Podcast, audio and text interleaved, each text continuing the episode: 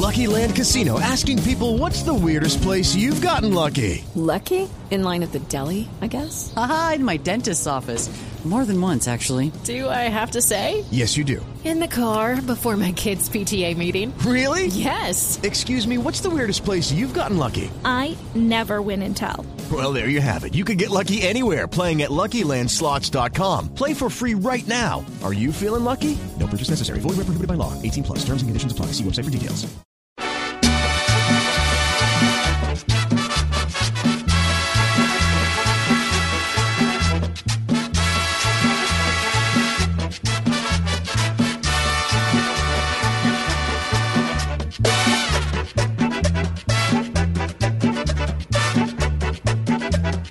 Desde este momento, Colombia está al aire. Mañanas Blue con Camila Zuluaga. Yo sé por qué.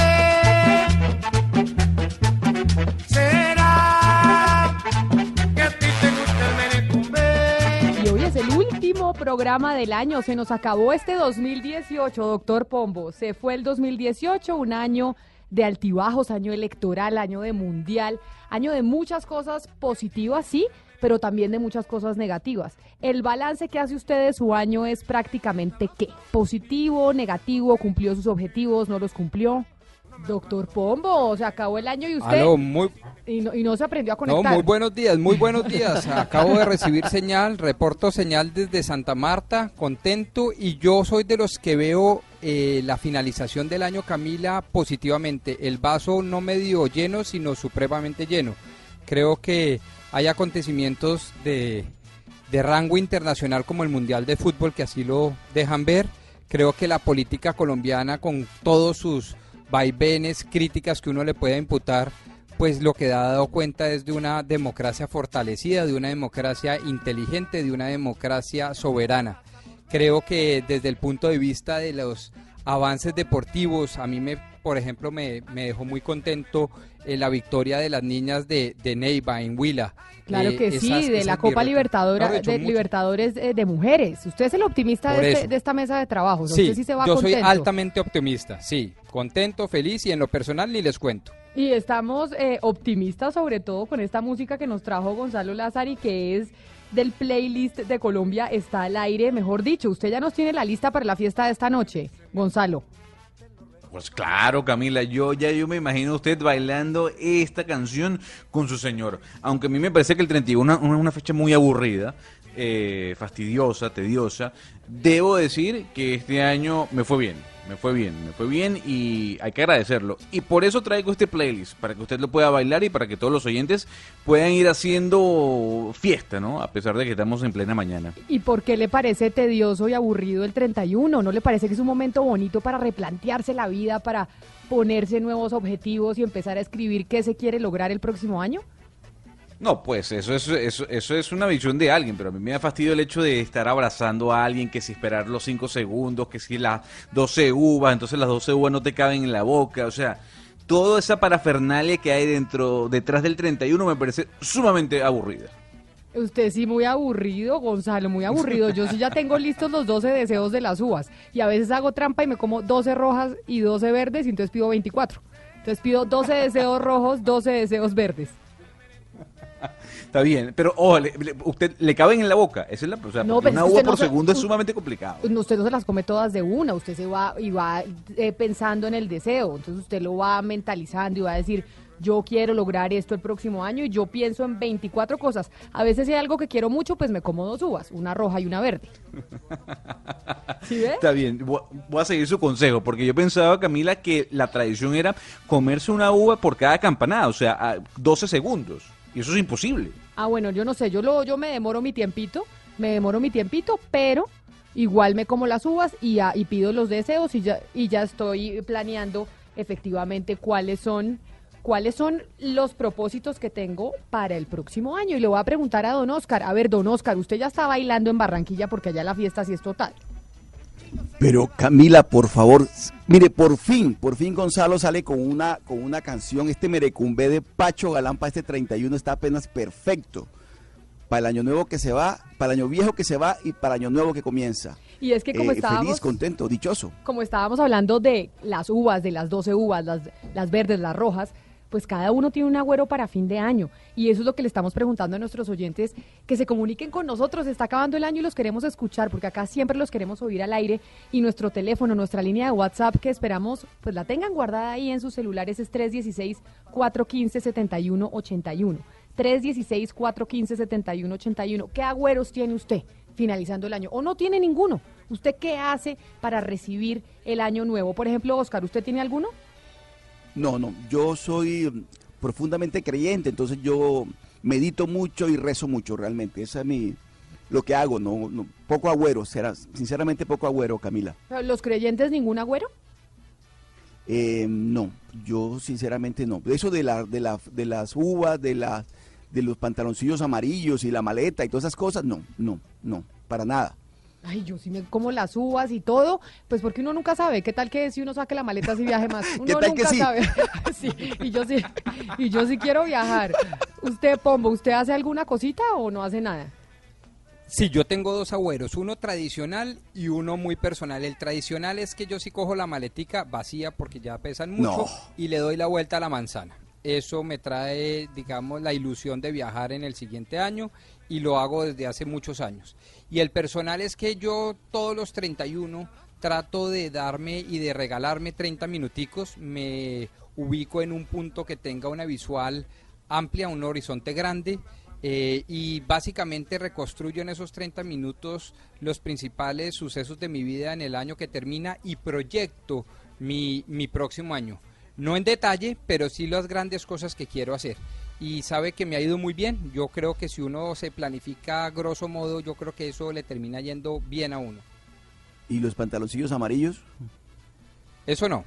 Eso no, y los cucos tampoco, porque no los uso. Pero mire, preguntémosle a Ana Cristina, que Ana Cristina sí se fue de muy internacional. Ella en Colombia no está, ella se fue de muy europea porque como el marido, el marido de ella es europeo, o ya no europeo, ¿no? Porque después del Brexit, Ana Cristina, su marido ya no hace parte de la Unión Europea.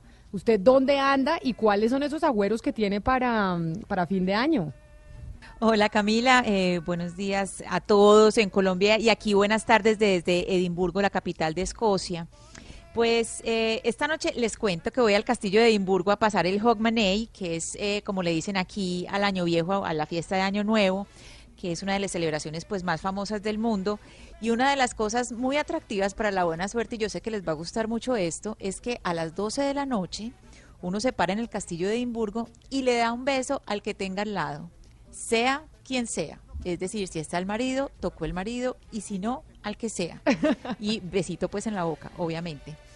Eh, bueno, y, y, por supuesto, pues esa tradición eh, escocesa se combina con la tradición colombiana, obviamente con el cuco amarillo y después con correr eh, con la maleta alrededor de donde sea o con el, el morral, porque lo importante es viajar, siempre viajar. Entonces sí, sí tengo esos agüeros. Y es que eso del beso a las 12 de la noche es muy de película de comedia romántica, ¿no, Gonzalo? A mí me fascinan los chick flicks, como les dice en inglés. Eso de comedia romántica es típico, ver una comedia romántica en Times Square en Nueva York, que aparece ahí y entonces son las 12 de la noche y usted tiene al enamorado al lado y a esa hora es a la que le dio a la hora que le dio el beso así como Ana Cristina allá en Edimburgo, va a ser que ojalá se lo dé al marido y no a otro personaje que esté por ahí. Así es, Camila, sí, o sea, muy de película, ¿no? En Times Square, o sea, muy de película con Frank Sinatra sonando, o sea, y viendo la bola caer eh, y con los segundos, o sea, sí, sin duda alguna que es de- muy de Hollywood. Y de- o yo, Ana Cristina, dele el beso al marido, no a otro. Claro que puede ser que algunos dicen, como es la tradición, me acerco y estoy a las 12 al lado del que yo quisiera darle el beso, pero pues no me atrevo. Pero como es tradición, pues se lo doy. No, no, no, Camila. Lo que pasa es que mi marido estudió en la universidad acá y él pasó cuatro años haciendo la tradición de distintas maneras con distintas personas. Entonces es posible que hoy sea, digamos, la venganza.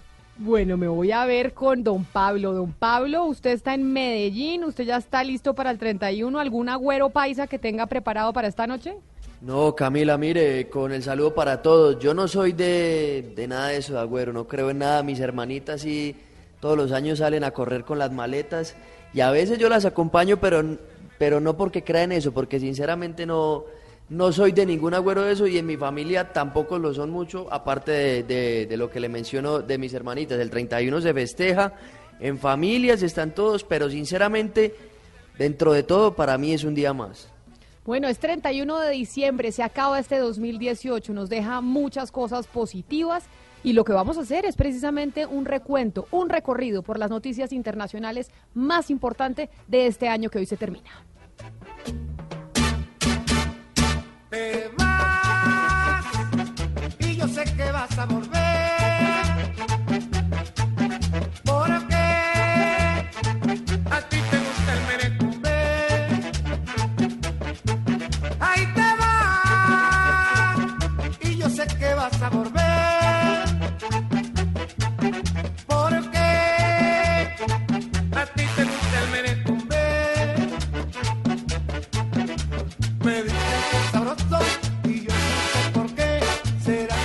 bueno, no nos, oí- no nos fuimos a oír las noticias más importantes del año porque Gonzalo quiso que oyéramos un poquito más sobre este merecumbe porque está de fiesta y estamos todos de fiesta. Pero bueno, Gonzalo, ahora sí, no oigamos más música, sino oigamos realmente qué fue lo más importante de este 2018 a nivel internacional en términos noticiosos. Así es, Camila. El mundo fue protagonista de eventos y sucesos que marcaron la pauta cotidiana, hechos que quedarán en el registro de la historia, referentes de un momento del acontecer que nos embarga a diario. En noticias, así fue nuestro 2018. Reunión entre el presidente Donald Trump y su homólogo Kim Jong-un. In the meantime, I believe that they'll be handing it out. El estado de California vive los peores incendios de su historia moderna.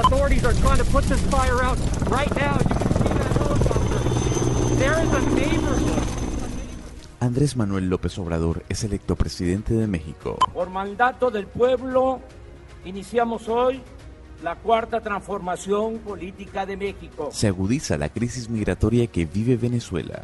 Y hay decenas, centenares de jóvenes que se fueron y terminaron lavando posetas en Lima y más allá en Colombia. luchando por, el destino que vamos, vamos a Perú, por un futuro bien, porque allá en Venezuela no hay es nada. Nicaragua se hunde en un conflicto que deja presos políticos, cierres de medios de comunicación y más de 300 fallecidos.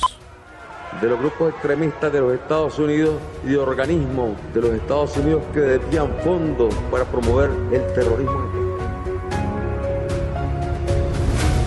El militar Jair Bolsonaro gana las elecciones en Brasil.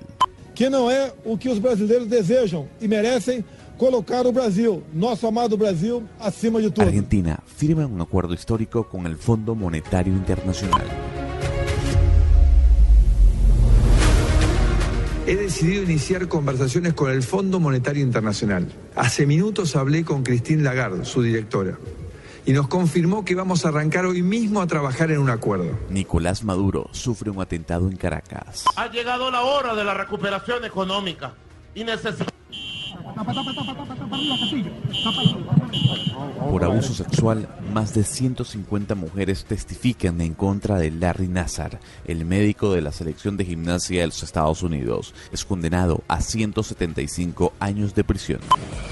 have had a significant emotional effect on myself. As I look at you today, I feel nauseous. Un joven llamado Nicholas Cruz asesina a 17 personas en la secundaria Stoneman Douglas. 14 menores de edad, 3 adultos. Se conoce como la masacre de Parkland.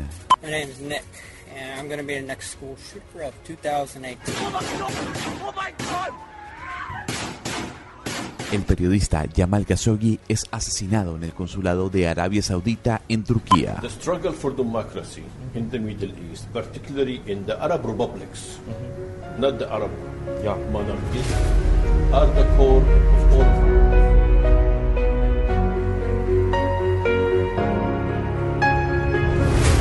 Cientos de migrantes centroamericanos realizan una caravana a pie para llegar a los Estados Unidos. Canadá aprueba el consumo de marihuana recreacional en todo el país. Simple possession of marijuana is no longer legal, uh, no longer illegal. Uh, Francia vive las peores protestas en los últimos años. Los chalecos amarillos se levantan en contra de Emmanuel Macron. le surcroît de travail accepté constitue un surcroît de revenus. Les heures supplémentaires. Pedro Pablo Kuczynski renuncia a la presidencia del Perú. Pienso que lo mejor para el país es que yo renuncie a la presidencia de la República. Los huracanes Florence y Michael causan estragos en los Estados Unidos. Decided to stay in the house last night. It's very noisy, and um, but we're safe. We we have supplies at my shop. We have supplies. El actor Bill Cosby es condenado a prisión por abuso sexual. I, I don't want to compromise your integrity. Pedro Sánchez fue investido como nuevo presidente del gobierno español. Se considera investido de la confianza de la Cámara, a los efectos previstos en el artículo 99 de la Constitución. Tesla envía uno de sus carros al espacio. Three, two,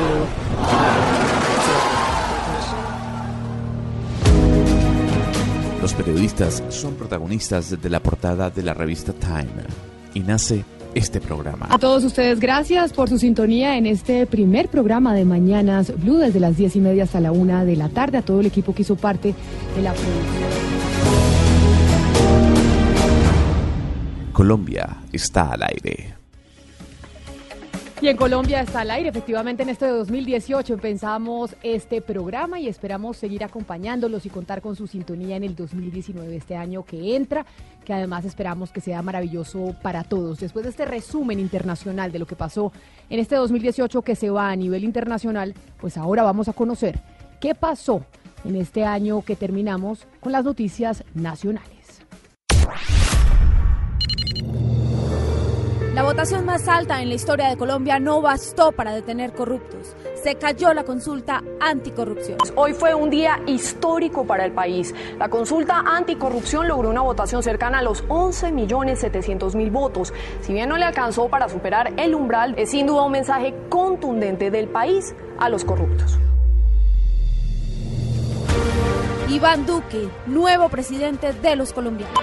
Atención, el nuevo presidente de Colombia se llama Iván Duque. La diferencia en este momento, 2.200.000 votos. Son las 4 de la tarde, 40 minutos. La corrupción de Odebrecht a nivel mundial en Colombia compromete hasta el fiscal general de la Nación, Néstor Humberto Martínez. Después de un comunicado, el gobierno nacional respondió a las denuncias de supuestos sobornos de la empresa Odebrecht a funcionarios colombianos para adquirir contratos. El gobierno nacional, abro comillas, es el primer interesado en ir al fondo de este tema y llevar esta investigación hasta sus últimas consecuencias. Los estudiantes ganaron el año.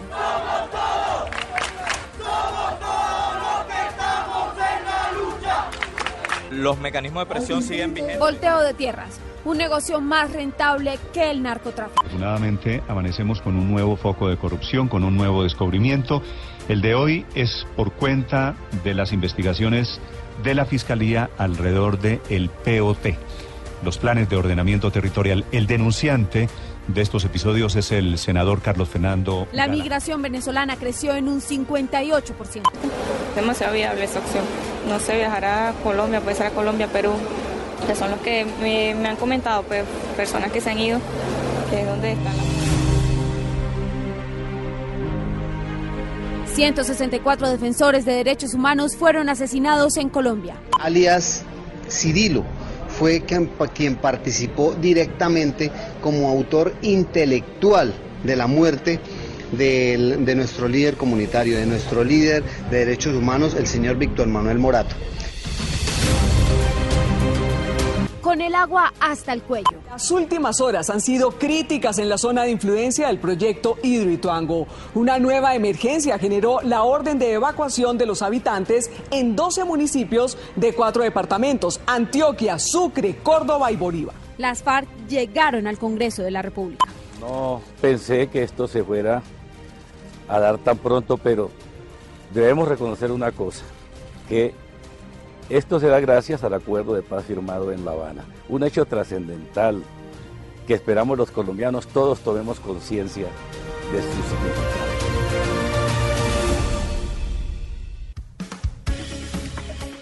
Bueno, pero el programa y Colombia y el mundo no es solo noticias, no es solo los acontecimientos nacionales, lo- los, los acontecimientos internacionales. Acá, en este programa, nos gusta leer y hemos comentado varios libros. Tengo dos compañeros de la mesa de trabajo que quisieron hacer una lista de esos libros recomendados, de esos libros que surgieron en este 2018 y que vale la pena recordar. Y por eso les doy paso a los dos le doy paso a Rodrigo Pombo y Ana Cristina Restrepo, que son los encargados de hacer esta lista de los libros que surgieron este año que se termina. Pues Camila, a mí el año 2018 me dejó muy contento con la producción literaria. Yo quisiera compartir con nuestros oyentes dos libros de coyuntura y dos libros que podríamos bien denominar como clásicos. Los de coyuntura son El pueblo soy yo, del historiador mexicano Enrique Krause, quien se han dedicado a estudiar hasta la saciedad el fenómeno del populismo y del socialismo del siglo XXI y ha demostrado con pruebas fehacientes cómo estos orígenes eh, del socialismo han destrozado la cultura, la historia y sobre todo la economía y el bienestar de los pueblos latinoamericanos. Es una serie de ensayos que eh, este historiador eh, mexicano en torno a lo que es, a lo que debe ser y a lo que no debería ser el populismo.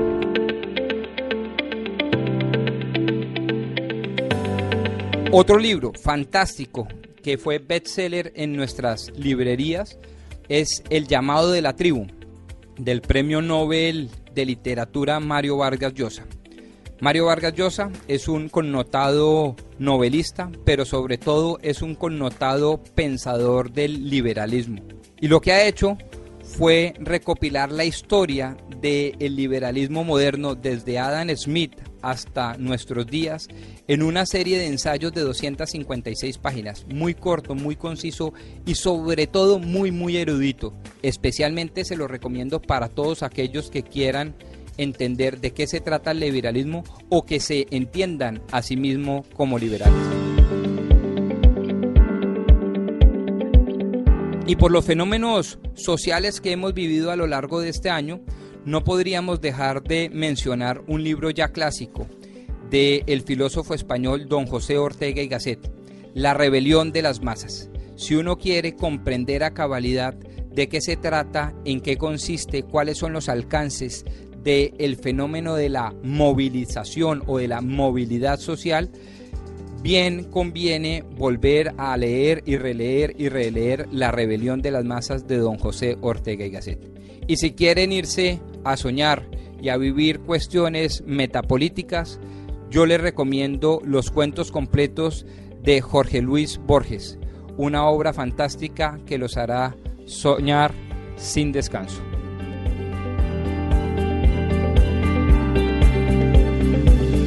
Bueno, y Ana Cristina nos tiene otra serie de recomendaciones seguramente más lúcidas y más profundas.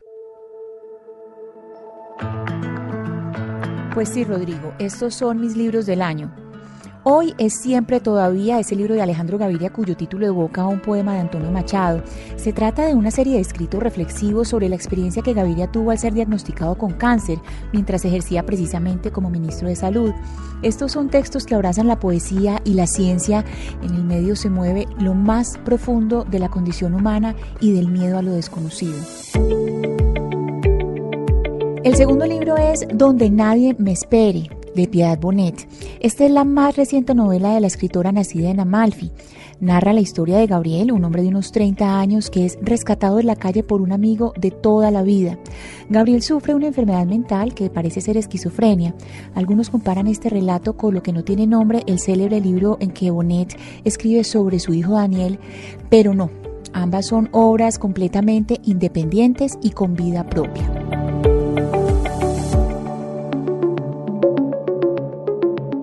Mi tercer libro es Historia Mínima de Colombia, del profesor Jorge Orlando Melo.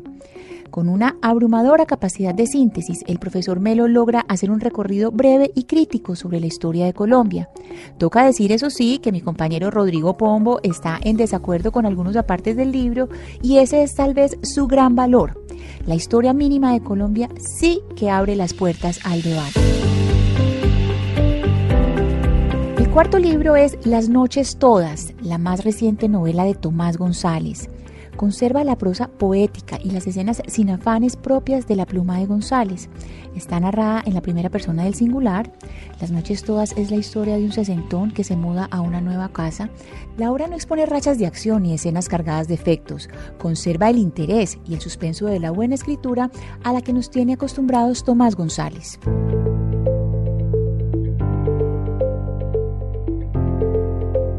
Mi quinto libro es un libro infantil. Se llama Un hombre llamado Gavito. Es un libro para niños publicado por Rey Naranjo Editores. Y es que el hábito de la lectura se inculca desde muy niños. Este es un libro que sería un regalo perfecto de infinito valor. Es una hermosa biografía de Gao, el Nobel de Literatura colombiano, ilustrado con imágenes creativas en colores vivos. La historia es simple, bella y es para toda la memoria de los niños. Es maravilloso que los niños conozcan uno de los personajes más valiosos que tiene Colombia.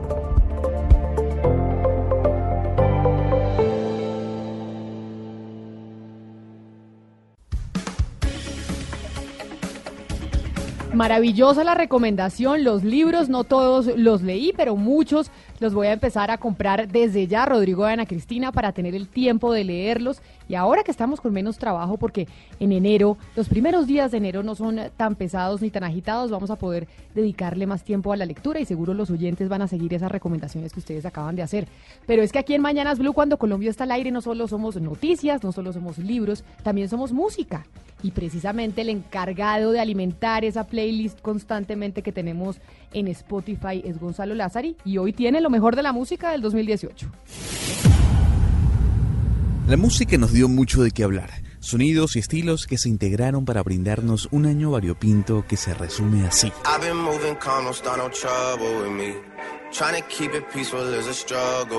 Drake se convierte en el artista más reproducido en Spotify con 8.200 millones de reproducciones.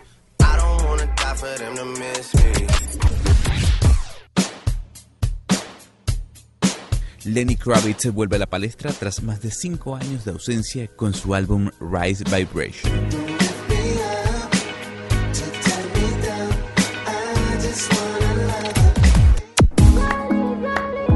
Surge un nuevo nombre en la música, Rosalía, la española que más Grammys latinos ha ganado en la historia.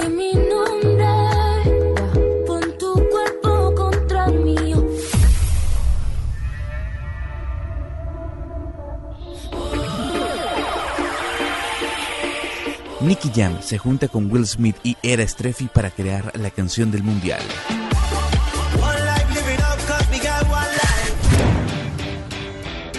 Paul McCartney vuelve a tener un número uno con su trabajo Egypt Station.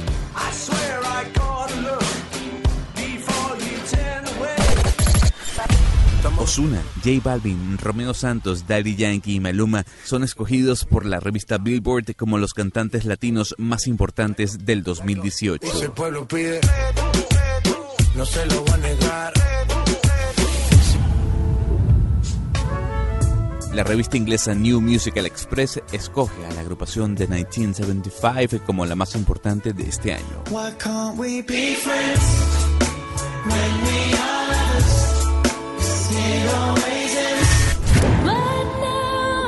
Ariana Grande se corona como la reina de las plataformas digitales.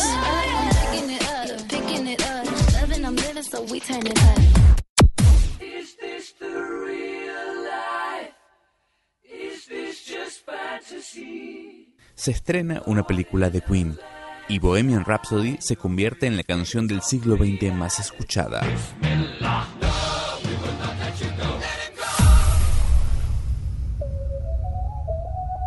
DJ Snake junta a Selena Gómez, a Osuna y a Cardi B para hacer algo llamado Taki Taki. Bailame como si fuera la última vez y enséñame ese pasito que no sé. El disco Mantra de Sebastián Yatra es el álbum más escuchado en Colombia. Recuerdo aquel día como si fuera hoy. Apple compra Shazam. Apple compra Shazam y eso nos genera un nuevo panorama musical para el 2019, Gonzalo. Muchas sorpresas, sin duda alguna, se verán en este año que vamos a comenzar en unas pocas horas en términos musicales, porque finalmente la industria se ha venido transformando por cuenta de las aplicaciones y tal vez con ese último dato que usted nos entrega de la compra de Apple a Shazam se transformará aún más? ¿O cree que no, que simplemente lo que pasa es que va a migrar el consumo de música de una aplicación a otra? Sí, sin duda alguna, Camila. Yo creo que el consumo de, música se va a diversificar en este caso en estas dos plataformas, en lo que es Apple Music y en Spotify, sin olvidarnos de Deezer, por ejemplo. Eh, lo cierto del caso es que para el año que viene nos viene nuevo disco de Rihanna, que ya anunció que viene un nuevo trabajo discográfico, y también eh, el anuncio de la nueva película de Elton John, eh, que sin duda alguna lo que va a hacer es disparar las ventas de discos del cantante de Sir Elton John, así como pasó con Queen. Sí, y de hecho viendo un artículo del New York Times publicado la semana pasada, este 2018, ya que estamos hablando de aplicaciones, no fue el mejor año para los tech companies, como se les dice en inglés, para las empresas de tecnología, que no les fue muy bien en la bolsa en el 2018. Vamos a ver cómo pintan las cosas para el 2019, aunque cuando uno lee los análisis de Bloomberg, los análisis eh, del Wall Street Journal y de todos los expertos económicos que saben mucho más que uno, que no tienen ni idea de nada, le dicen que básicamente eh, los mercados van a estar completamente volátiles el otro año y que lo mejor sería guardar la plata debajo del colchón que no lo mejor no es ponerse a invertir en muchas cosas arriesgadas, sino a tener su platica segura en un CDT, que eso es como tenerla debajo del colchón o en el banco sin sin arriesgarse de a mucho. A ver, porque mucha gente estaba invirtiendo, yo no sé, usted invirtió en aplicaciones tecnológicas, cuando usted se mete en un portafolio, tal vez empezó a invertir en, en aplicaciones tecnológicas, Gonzalo, o no, eso usted no se mete en esas cosas. No, yo no me meto porque no tengo la plata, ¿no? Para hacerlo, pero si no, lo hubiese hecho, por lo menos Amazon. A mí lo, lo que sí me dijeron, Camila, es que la, el Bitcoin va a repuntar nuevamente. Estuve conversando con algunos analistas dentro del mundo de las criptomonedas y me dijo que si bien es cierto, el 2018 no fue el mejor año para el Bitcoin, el 2019 sí lo será. Y ya estamos viendo algún tipo de repunte en los últimos días con respecto a la criptomoneda. No, pero mire, eso no se necesita tener plata. Pombo, usted, por ejemplo, yo, cuando me dicen en las... El fondo de pensiones, usted cuando tiene un fondo de pensiones voluntarias porque quiere hacer un ahorrito, le preguntan, bueno, ¿en qué quiere invertir? Y yo me puse de bruta a invertir en las empresas de tecnología y me fue picho. Pombo, ¿usted sí se puso a invertir en empresas de tecnología o también se retiró de esos sectores? No, yo soy humanista. Yo la platica que me gano, la platica que me ahorro, la meto en ladrillitos, la verdad. Yo, yo no soy tan avesado inversor para meter plata en, en tecnología. Reconozco que es fantástico, pero si yo tuviera un excedente de ahorros, lo haría. De lo contrario, me dirijo hacia hacia el bloque, hacia, o sea, hacia usted, el ladrillito. Usted es como mi mamá y como mi tía, que compra el apartamento si puede y lo arrienda. Como una... Qué mujeres tan sabias.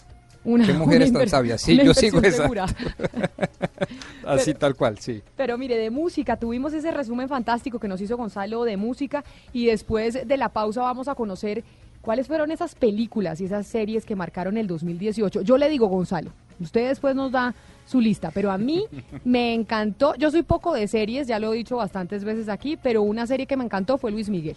Luis Miguel nos hizo volver a amarlo, a escuchar su música y esa serie nos enamoró aún más. Creo que esa es una de las series que nos marcó en el 2018. ¿Voy por buen camino o no? Va por buen camino, va por buen camino, va por buen camino, pero usted además me confesó que usted no había visto La Casa de Papel, porque esa también está en la lista. Sí, no la vi, no la vi, tengo que decirle que no la vi. Y como usted ya ahorita después de la pausa nos trae las películas y las series de películas, bueno, obviamente la de mm, la de Queen, la de Bohemian Rhapsody, que además una de las razones por las cuales Queen estuvo marcando la pauta en la música en el 2018 fue por esa película. Otra de las películas que además usted se acaba el año y no nos puso ni una canción es la película de Lady Gaga y Bradley Cooper de A Star Is Born. Nace una estrella. mala. No, ¿cómo que mala? Es buenísima, buenísima. Pero además es un chick flick maravilloso y, la, y, Lady Gaga lo que pasa es que es una super artista en todo el sentido de la palabra. O sea, esa señora actúa, canta, escribe, baila. O sea, ¿qué más quiere uno de Lady Gaga? Es fantástica en todo lo que hace. El otro año sí me va a poner alguna de esas canciones de, de ese soundtrack Aquí estoy no, yo se la pondré. Como Oscar pidiéndole vallenato. Pero es que esa, esa, esa película a mí me encantó, por lo menos la vi en un momento muy especial de mi vida y me marcó. Así a todos los críticos de cine les parezca una porquería. Ya vamos a una pausa y regresamos precisamente con lo mejor del cine y la televisión de este 2018 que se va.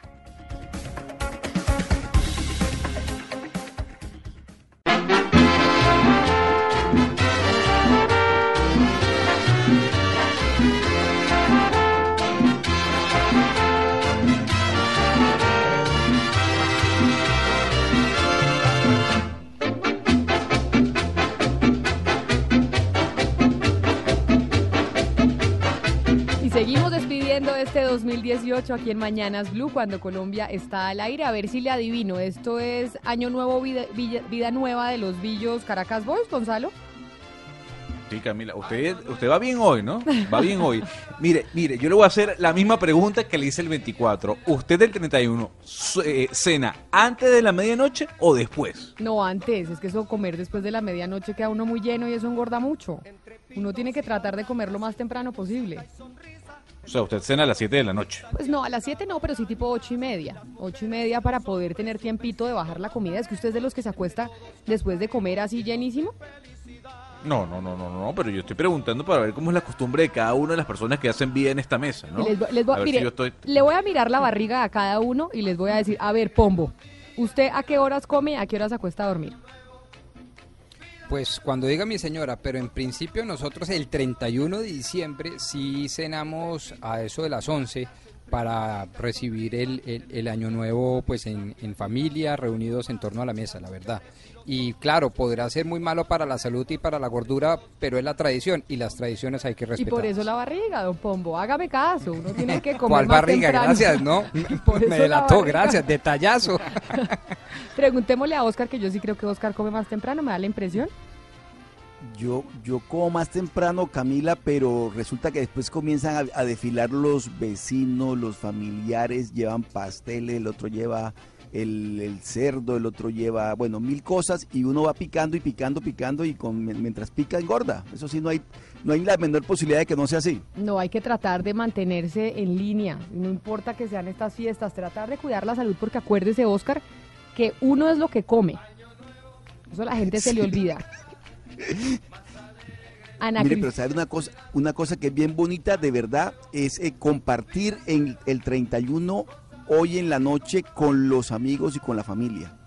Eh, los dulces, la natilla, buñuelos, pues, no sé si uno se las alcanzará a comer todas, pero el detalle de llevarlo y de recibirlo me gusta. Esa es de las cosas bonitas que tiene el año nuevo, ¿sabe? Es verdad, es verdad, y estas fiestas. Pero mire, vamos a ir con la lista de cine y películas que marcaron el 2018, que nos las trae Gonzalo. Pero acá son cinéfilos muchos y les gustan las series. Ana Cristina, yo ya dije la mía, pero usted qué película y qué serie de televisión le gustó este año que se va? Eh, a mí me gustó mucho Casa de Papel, me encantó. Y también me gustó Luis Miguel. Yo no soy eh, muy de series tampoco, pero el año pasado, pues en el 2017, me enganché con una que se llamaba Mindhunter, que yo pensé que iba a salir la segunda temporada este año y no, nos dejaron pegados. Pero creo que lo que más me gustó, yo diría que fue eh, Casa de Papel.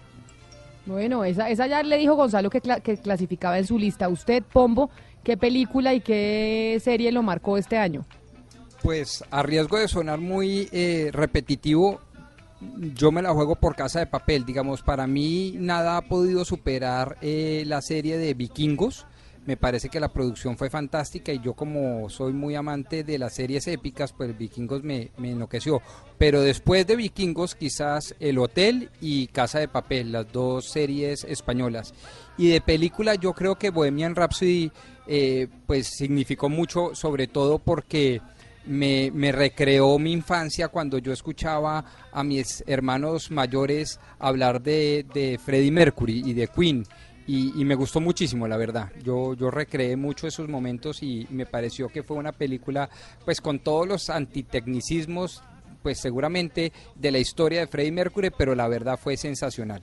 Pablo, ¿y usted el hombre de los deportes de esta mesa? ¿Qué le gustó series? ¿Tuvo serie deportiva? ¿Tuvo alguna película que le marcó en esto de 2018? ¿O, o usted estuvo simplemente pendiente de los partidos de fútbol y hubo un partido de fútbol que lo marcó significativamente más que cualquier otra cosa? No, mire, yo, entre semana en las noches veo algún partido de baloncesto, de fútbol y algún capítulo de una serie o una película. Y una serie que me gustó mucho, que me sorprende que, que nadie la haya mencionado, no sé si es que no la han visto y si no la han visto se la recomiendo, es El Mecanismo, una de Netflix brasileña, buenísima, que habla sobre todo el tema de Odebrecht. Y es muy señal la realidad. Y usted hablaba el otro día la- el tema del abayato, bueno, ahí esa es una de las cosas que, que muestran y esa serie de verdad, pues en parte por lo que es algo real, fue la que más me gustó. Bueno, pues ya ahí tienen ustedes las opiniones de la mesa de trabajo, pero vamos a ver, vamos a escuchar de parte de Gonzalo Lázaro y cuáles son esas series del 2018 más importantes que marcaron y que mandaron la pauta este año que se termina. Este año, las series invadieron nuestros televisores, computadoras y dispositivos móviles. Un 2018 por historias que generaron revuelos, para bien o para mal. Estas son las series que marcaron nuestro año. Aquí, en Colombia, está al aire.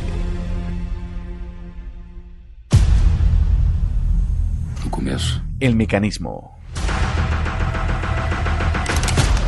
eu não vi a doença por inteiro. Eu vi só um sinal.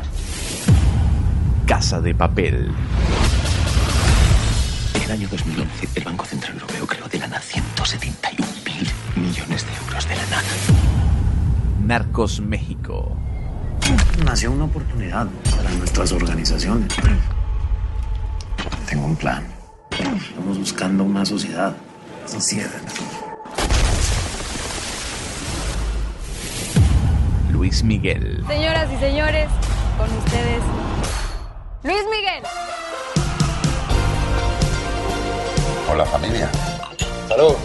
Cuando calienta el sol aquí en la playa. Imagínate lo que podemos hacer juntos. Billions. I am not hiding. I'm not cowering. I'm not defeated. I have to dominate. So why the hesitation? Fear? Rage. Black Mirror. Vivid dreams, like thinking weird things. What sorts of things? We're gonna be a hit factory, like Motown, but for computers.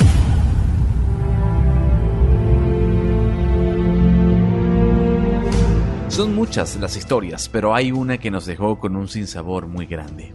La sexta y última temporada de House of Cards. Hay que verla, pero... In the blink of an eye, at the last trumpet, Depth is overrated. the dead will be raised incorruptible, and we shall be changed. Who do you fear most? Her.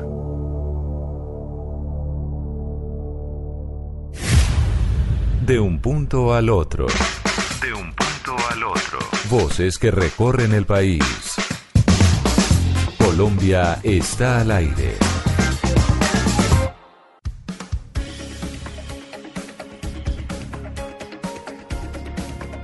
Y ahí teníamos las series, las series que marcaron la pauta en el 2018, pero ahora vamos a ver en cine.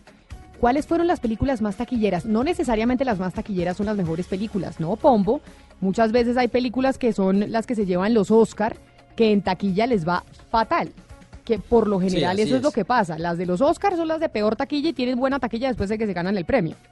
Eh, muchas veces pasa eso, pero yo creo que, digamos, yo personalmente mido el éxito de las películas por un mensaje conmovedor, que logre literalmente conmover a sus, a sus oyentes, es decir, eh, que todo el mundo esté hablando socialmente de ella, que se ponga como ejemplo en las aulas de clase, que permita ser recordada en distintas generaciones. Oiga. Eh, a mí eso es lo que le- me gusta de las películas. Pero ya que habla de eso, hemos estado hablando durante las últimas semanas de Roma. Gonzalo, intenté empezar a ver, a ver Roma, la vi como hasta la mitad y me quedé dormida. Me parece preciosa la fotografía, pero es lenta que da miedo. O sea, lenta es que uno tiene que estar sentado y con un café en la mano para no quedarse dormido. Bueno, pero qué exageración. Y lo primero que dije fue, cuando di mi comentario al aire, es, el maestro Cuarón se fajó en la fotografía porque además el director de fotografía es el mismo. Me encantó la fotografía, una película muy sutil, una historia que no es tan interesante, que sí, efectivamente es muy lenta, pero es tronco de película en cuanto al, a la imagen y a la fotografía se refiere. No, y pues refleja una realidad en México de una época en donde hay una diferencia de clases sociales, donde uno ve la historia de una familia. Le digo, no me la terminé, pero me pareció lenta. Es que, Pombo, ¿usted se la vio? Sí, y me pareció lentísima, no lenta, lentísima, caramba. Además, es Eh, que yo, yo le hacía esfuerzo y yo pensaba en Gonzalo y decía, no, esto es que viene, viene lo chévere ahora, ahora sí viene, después de esto. Y pues sí, muy buena fotografía, sin duda la parte descriptiva de una sociedad jerarquizada, con unas clases sociales muy claramente definidas, pues es muy interesante, pero la verdad yo soy amante de otro tipo de arte en el cine. No, pero además es que acá no le vamos a hacer spoiler a nadie con la película que se la vean, ni más faltaba. Pero solo la primera escena del agua en el piso, mientras ella va lavando el piso y como el jabón se va yendo por el sifón, yo decía, ¿esto sí, sí, sí. cuánto va a durar? O sea, sinceramente. Ah, no, pero. es que yo me, imagino, o sea, yo me imagino que su actor favorito, tanto el de Camila como el de Pombo, es Jason Statham, ¿no? Que aparece en todas las eh, películas de acción. O sea, eh, también hay que ver otro tipo de cine. No, no, O sea, no, Todo Gonzalo. rápido y furioso, por no, favor. yo no veo nada de rápido y No, no. furioso ni de ni de matazón ni nada, pero es que esto es dos minutos, el agua se va por el sifón con el jabón, mejor dicho. Por eso le digo, no necesariamente las películas más taquilleras son las mejores películas, pero vamos a ver cuáles fueron las películas más taquilleras en este 2018 en Colombia, que nos las trae Jennifer Castiblanco.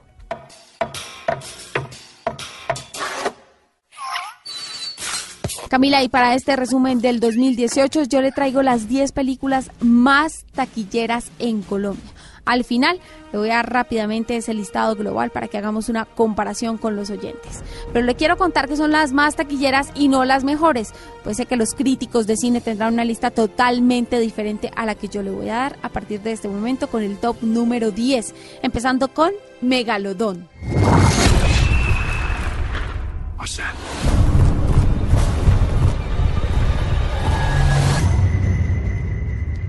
There's a monster outside. Le quiero contar que fue estrenada en Colombia el 16 de agosto y llegó a completar más de 1.500.000 espectadores. A la posición número 9 llega el primer superhéroe de esta larga lista. Se trata de Deadpool 2.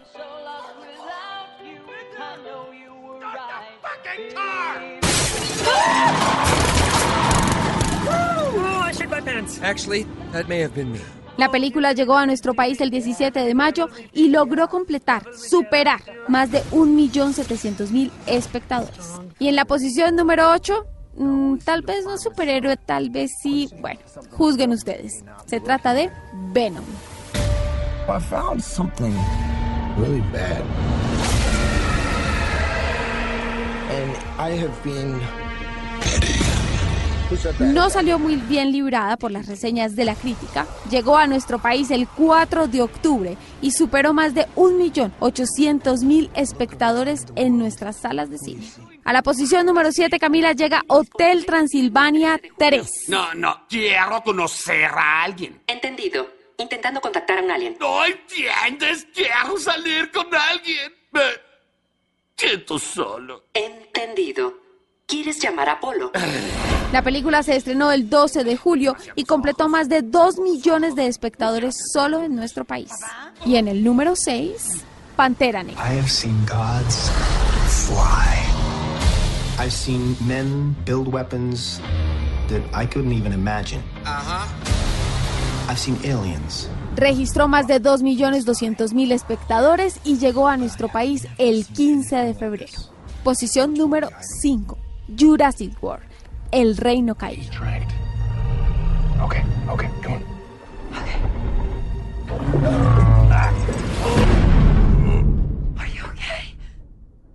I'm okay. Esta película se estrenó en junio y logró convocar a más de 2.300.000 espectadores.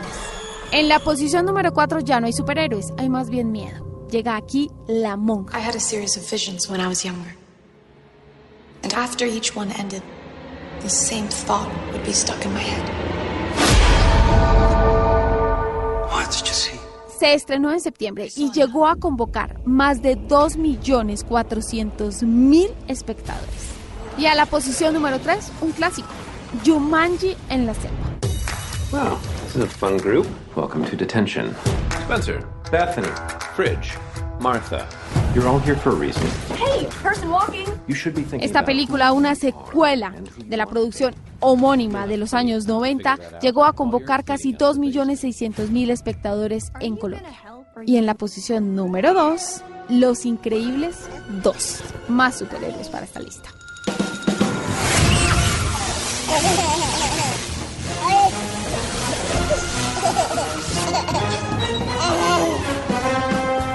Llegó a las salas de cine el 14 de junio y logró convocar a más de 3.800.000 espectadores en todo nuestro país.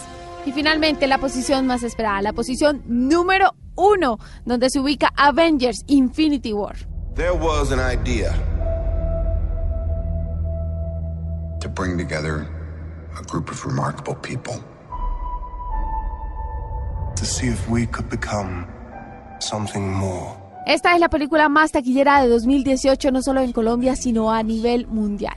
En esta entrega, los superhéroes de Marvel se alian para vencer al poderoso Thanos, el peor enemigo al que se han enfrentado. En nuestro país, la producción convocó más de 4.300.000 espectadores y a nivel mundial logró recaudar más de 2.048 millones de dólares. Y rápidamente, Camila, le voy a dar ese listado a nivel global que la verdad no se aleja mucho de lo que yo le acabo de contar.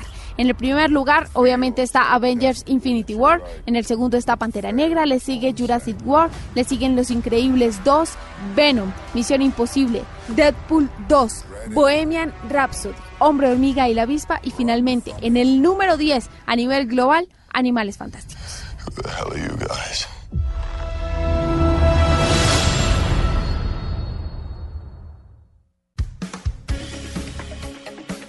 No solo cine, ahí estaban las películas más taquilleras, tampoco tuvimos tiempo de verlas todas, ¿no? Eh, Oscar, ¿usted sí tuvo tiempo de ir a cine este 2018? Eh, sí, mm, eh, vi la de Freddie Mercury y también vi Pájaros de Verano, ¿sabe? Una película de Ciro Guerra, mm, muy, muy buena película. Eh, eh, además, un gran director eh, y tiene mucho que ver con la región Caribe, toda esta época de lo que se conoció como la bonanza marimbera.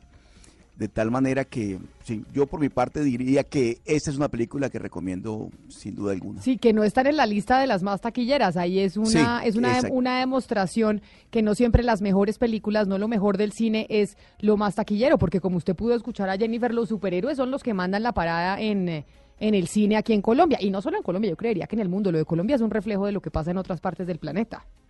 Así es, es cine para consumir. y usted se pone furioso. Usted si no le gustan, no le gustan los superhéroes. No, sabe que no. Yo no, yo prefiero, por ejemplo, este tipo de películas como la de la de Ciro. de- realmente es muy buena. Pero eh, este año, el 2018, no fue solo año de películas, de cine, de libros, de música, también año de deportes. Es que tuvimos el Mundial, ni más ni menos. Tuvimos muchas cosas a nivel eh, deportivo y don Pablo Ríos nos trae el resumen de lo que pasó en el 2018 a nivel deportivo. Catherine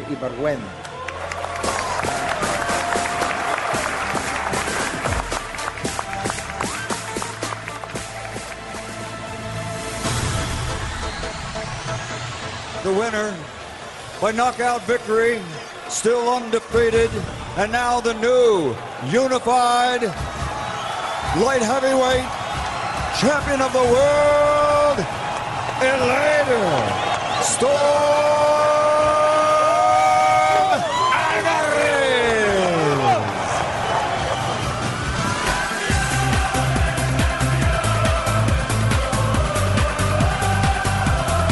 Autoriza a arbitragem. Gol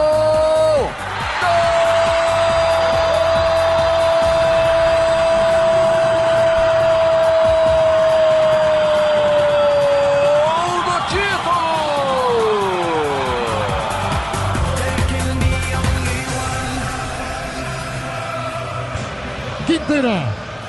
Álvarez. Masada. Pelota para Quintero. Atención, Quintero.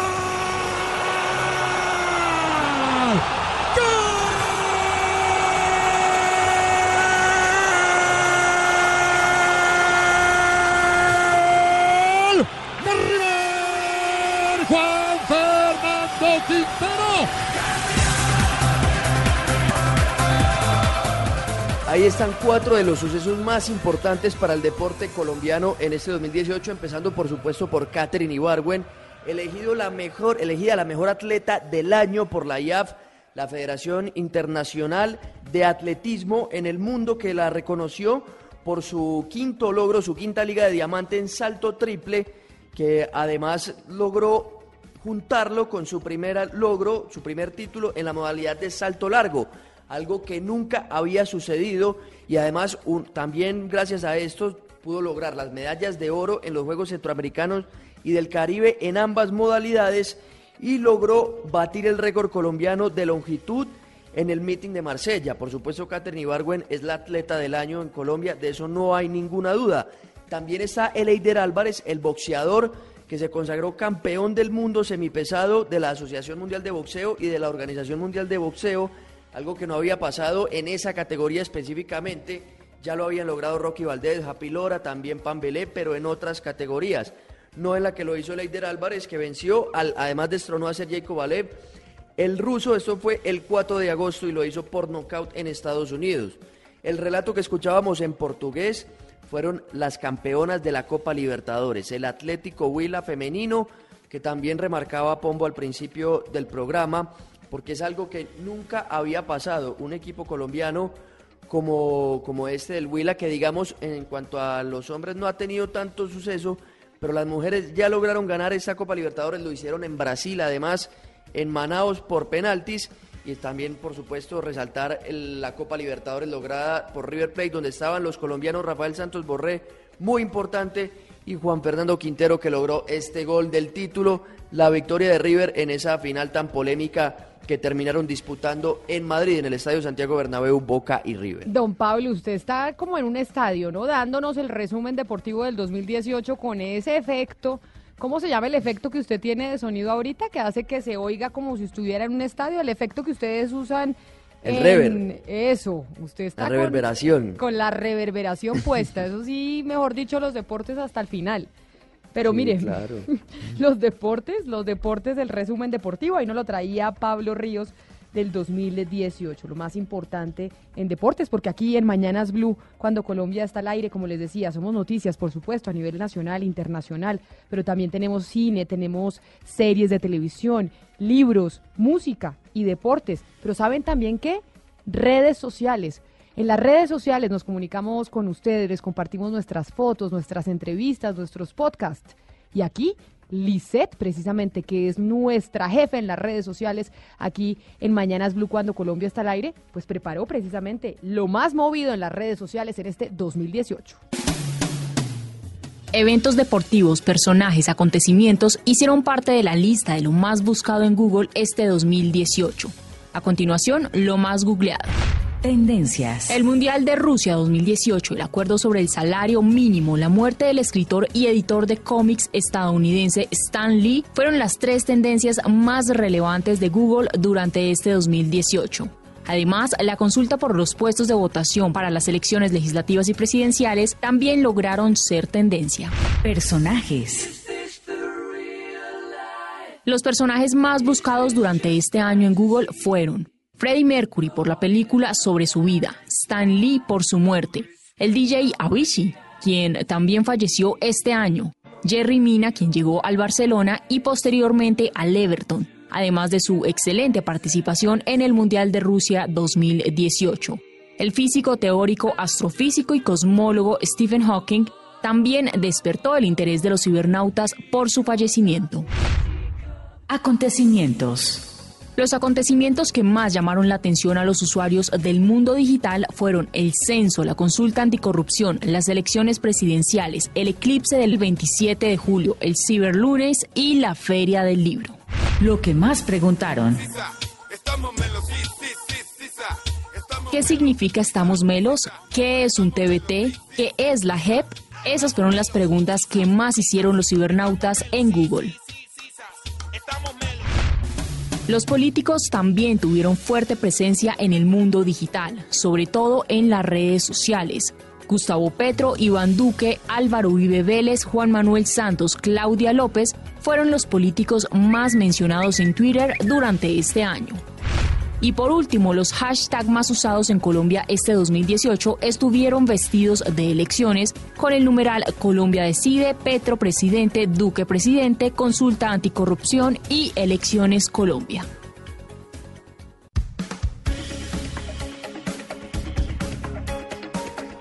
¿Qué tal la voz de nuestra Lisette? Pombo, no sabíamos que se oía tan bonita su voz al aire, ¿no? Divina, Sí. espectacular, como de- nos enseñaba en alguna ocasión el gran Otto proyecta muy bien su voz. el gran Otto que nos daba clases. Sí, muy bien, y ahí nos, nos daba y nos enseñaba lo más buscado este año en el 2018 a través de internet y de las redes sociales. Pues así llegamos al fin de los listados de deportes, de música, de cine, de redes sociales, de noticias nacionales e internacionales. Y cuando regresemos, vamos a hablar de algo que consulta mucha gente cuando se está terminando el año, porque la gente pues por alguna razón siempre quiere estar prediciendo el futuro, quiere saber qué va a pasar en el año que entra, si va a ser favorable o no. Y por eso tienen algunos agüeros, porque todo el mundo quiere que le vaya bien. Cuando regresemos los queremos escuchar aquí en Mañanas Blue cuando Colombia está al aire sus mensajes que nos envían al 316-415-7181 y que nos digan cuál es su agüero de fin de año. Ya regresamos. En Mañanas Blue los escuchamos.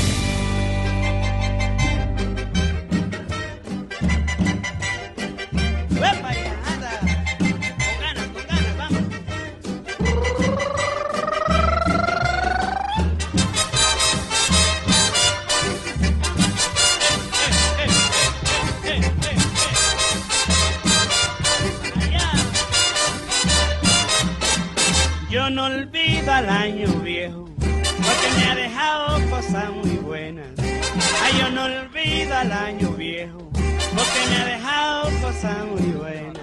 Mira, me dejó una chica. Seguimos con la música, la música de fin de año. Se está acabando este 2018 y nosotros ya nos estamos poniendo a bailar. Gonzalo, aquí que estamos escuchando y además decirle a la gente que ya puedes eh, encontrar la lista en nuestro playlist de Spotify cuando Colombia está al aire, ¿no?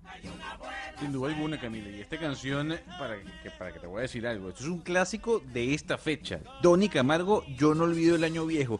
Y esta canción suena tal vez unos cinco minutos antes de que acabe el año, en este caso el 2018. Esa canción la podrán encontrar eh, nuestros oyentes en la lista de Happy New Year de Colombia está al aire que pueden encontrar ya en Spotify. Ah, bueno, o sea que usted la puso Happy New Year para que la gente simplemente tenga que ir a su casa, nos está siguiendo en nuestra lista de Spotify, pone play y ya no se tiene que preocupar por la música de Año Nuevo que ahí nosotros les estamos dejando lista toda esa preparación para que se puedan poner a disfrutar y a bailar con su familia.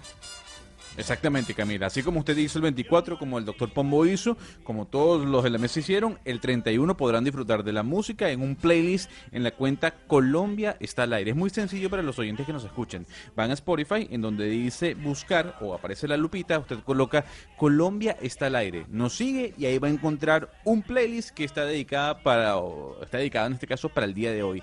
Happy New Year. Una chiva, una burra negra, una yegua blanca y una buena suegra. Eh, eh, ay, qué bueno para bailar. Mira, mulata, ay, qué rico para cantar. Y entonces, vamos a oír a nuestros oyentes que se comunican con nosotros al 316-415-7181. ¿Cuál es su agüero de fin de año? A ver qué nos dicen los oyentes que ya se están preparando para dejar este 2018 y recibir el 2019. Hola, soy Lina Díaz de Cincelejo Sucre y lo que hago esta noche como agüero es comerme 12 uvas con las 12 campanadas de las 12 de la noche y con cada una pido un deseo. Esa está como yo, pide deseos con cada una de las uvas. Ese, ese agüero es como muy común. A ver qué más dicen otros oyentes. Hola, mi nombre es Diana Mateu, soy de Cali y el agüero que no puede faltar es dar la vuelta por la cuadra de mi casa con la maleta. Y hasta el sol de hoy me ha funcionado. A gente le fascina viajar. Ahí hacen lo que hace Ana Cristina y lo que hace Pombo. Pon- yo, ese sí yo no lo hago, ¿sabe, Ana Cristina? Yo no hago lo de la maleta. No me ha ido mal con los viajes, pero sí pido en las uvas de los deseos que pueda viajar mucho. Voy a in- a intentar este año a ver Camila, si... es súper efectivo. Lo de la maleta nunca falla. Bueno, pues este año lo voy a hacer. Voy a salir con la maleta a darle la vuelta a la manzana. A ver qué dicen otros oyentes sobre sus agüeros. Es Milena Cuellar y mi agüero es siempre antes de la medianoche eh, meter lentejas en mis bolsillos para tener abundancia y no empezar el año con deudas porque siempre en el año uno vive con deudas. Entonces, ese es mi agüero. Ah, eso sí, estamos endeudados, debemos la casa, los estudios, todo, pero de pronto las lentejitas le ayudan a algunos, o por lo menos si la gente cree que les ayuda, de pronto pues les funciona. Un último oyente antes de ir con nuestra primera invitada de hoy. Hola Camila, muy buenos días. Mi nombre es Rosalba Pulido, soy de Boyacá y mi agüero es ponerme los pantalones amarillos. Un saludo a toda la gente de Boyacá. Los pantalones amarillos no, son los calzones amarillos, ¿no? Lo que uno se pone son los calzones amarillos, no los pantalones. Pero bueno, ahí están los agüeros, los típicos del 31, la gente recibiendo este año nuevo. Y como les decía, tenemos una invitada especial, está con nosotros Adriana Forero. Adriana Forero es experta en numerología y lectura de runas. Adriana, bienvenida a Mañanas Blue. Hola Camila, buen día. Oiga, y usted también tiene una muy buena voz. ¿Cierto? Sí, ha, tra- dicen. ha trabajado en radio antes. Pues con mi labor, llevo 22 años haciendo radio y televisión, pues intermitente, pero lo hago. Sí, oiga, Adriana, la hemos invitado por qué razón? A Porque ver. si acaba el año, la gente empieza a plantearse proyectos para el próximo año. Y yo creo que, dígame usted, corríjame si, si es cierto o no, esta es el- una de las épocas del año en donde más trabajo eh, tienen ustedes Sí. y los consultan más. Sí. Pues yo escuchaba hace un ratico, hace unos minuticos, que sobre todo eh, la bonanza para nosotros es como esta época. Pues bendito sea Dios, que para mí la bonanza son los 365 días del año. Ah, o sea, usted la consultan todos los días del año. To- Todos los días de domingo a domingo, qué cosa tan impresionante. Pero en diciembre y, en- y finalizando el año no se sube un poco más el trabajo. Claro, claro, pero digamos que mi curva siempre está arriba. ¿Y Eso por- es, es muy rico. No sé, debe ser porque yo manejo dentro de lo que yo manejo, que es numerología. Hace 22 años vengo investigando una teoría este, de cómo reprogramamos la vida, de por qué pasa lo que nos pasa, cuándo nos pasa, por qué nos pasa, ¿de acuerdo? Entonces se supone, eh, también estudié teología, este, llevada por una cuestión de numerología, o sea, como que una cosa se va enganchando con otra, con otra, con otra, ¿no? Em, y, y empiezo a investigar esta teoría de cómo hacemos nosotros para reprogramar nuestra vida y de dónde nace toda esa duda y como esa inquietud, porque trabajé cinco años con la Comisión Nacional de Energía Atómica en Argentina. Entonces, digamos que yo no me fui tanto como por el lado del esoterismo, sino más bien por el lado de la ciencia. Pero, eh, a ver, venga, le pregunto eso, porque ¿por qué decimos que la numerología es una ciencia? Mucha gente dice, oiga, eso no es ciencia, eso no está comprobado absolutamente nada. Entonces, ¿por qué la gente lo sigue consultando? Porque la gente sigue yendo donde ustedes cuando, pues, la verdad es que esto no es una ciencia y no está comprobado nada. Bueno, yo me fui por el lado de la numerología, precisamente porque es ciencia y porque es matemática, es tan simple como eso. Entonces simplemente necesito es una fecha de nacimiento, hacer una ecuación matemática que es sumar esa fecha de nacimiento, reducirla a un dígito y ya puedo determinar en qué estación está parada una persona. Si está en primavera, si Señora en Adriana. verano. Señor. Discúlpeme, discúlpeme que es que Señor. le pisé la voz, pero quería preguntarle algo que Sí. siempre me ha rondado en la cabeza. Sí. Y es, ¿por qué cree usted que el ser humano, las personas, tenemos esa intriga, esa casi que obsesión de conocer el futuro, lo que nos va a deparar el futuro? porque esa es una cuestión que se ha manejado, yo creo que desde el comienzo mismo de la humanidad. La gente pues sabe lo que pasa en el pasado, pero desconoce un poco lo que pasa en el presente y en el futuro, pero sobre todo en el futuro.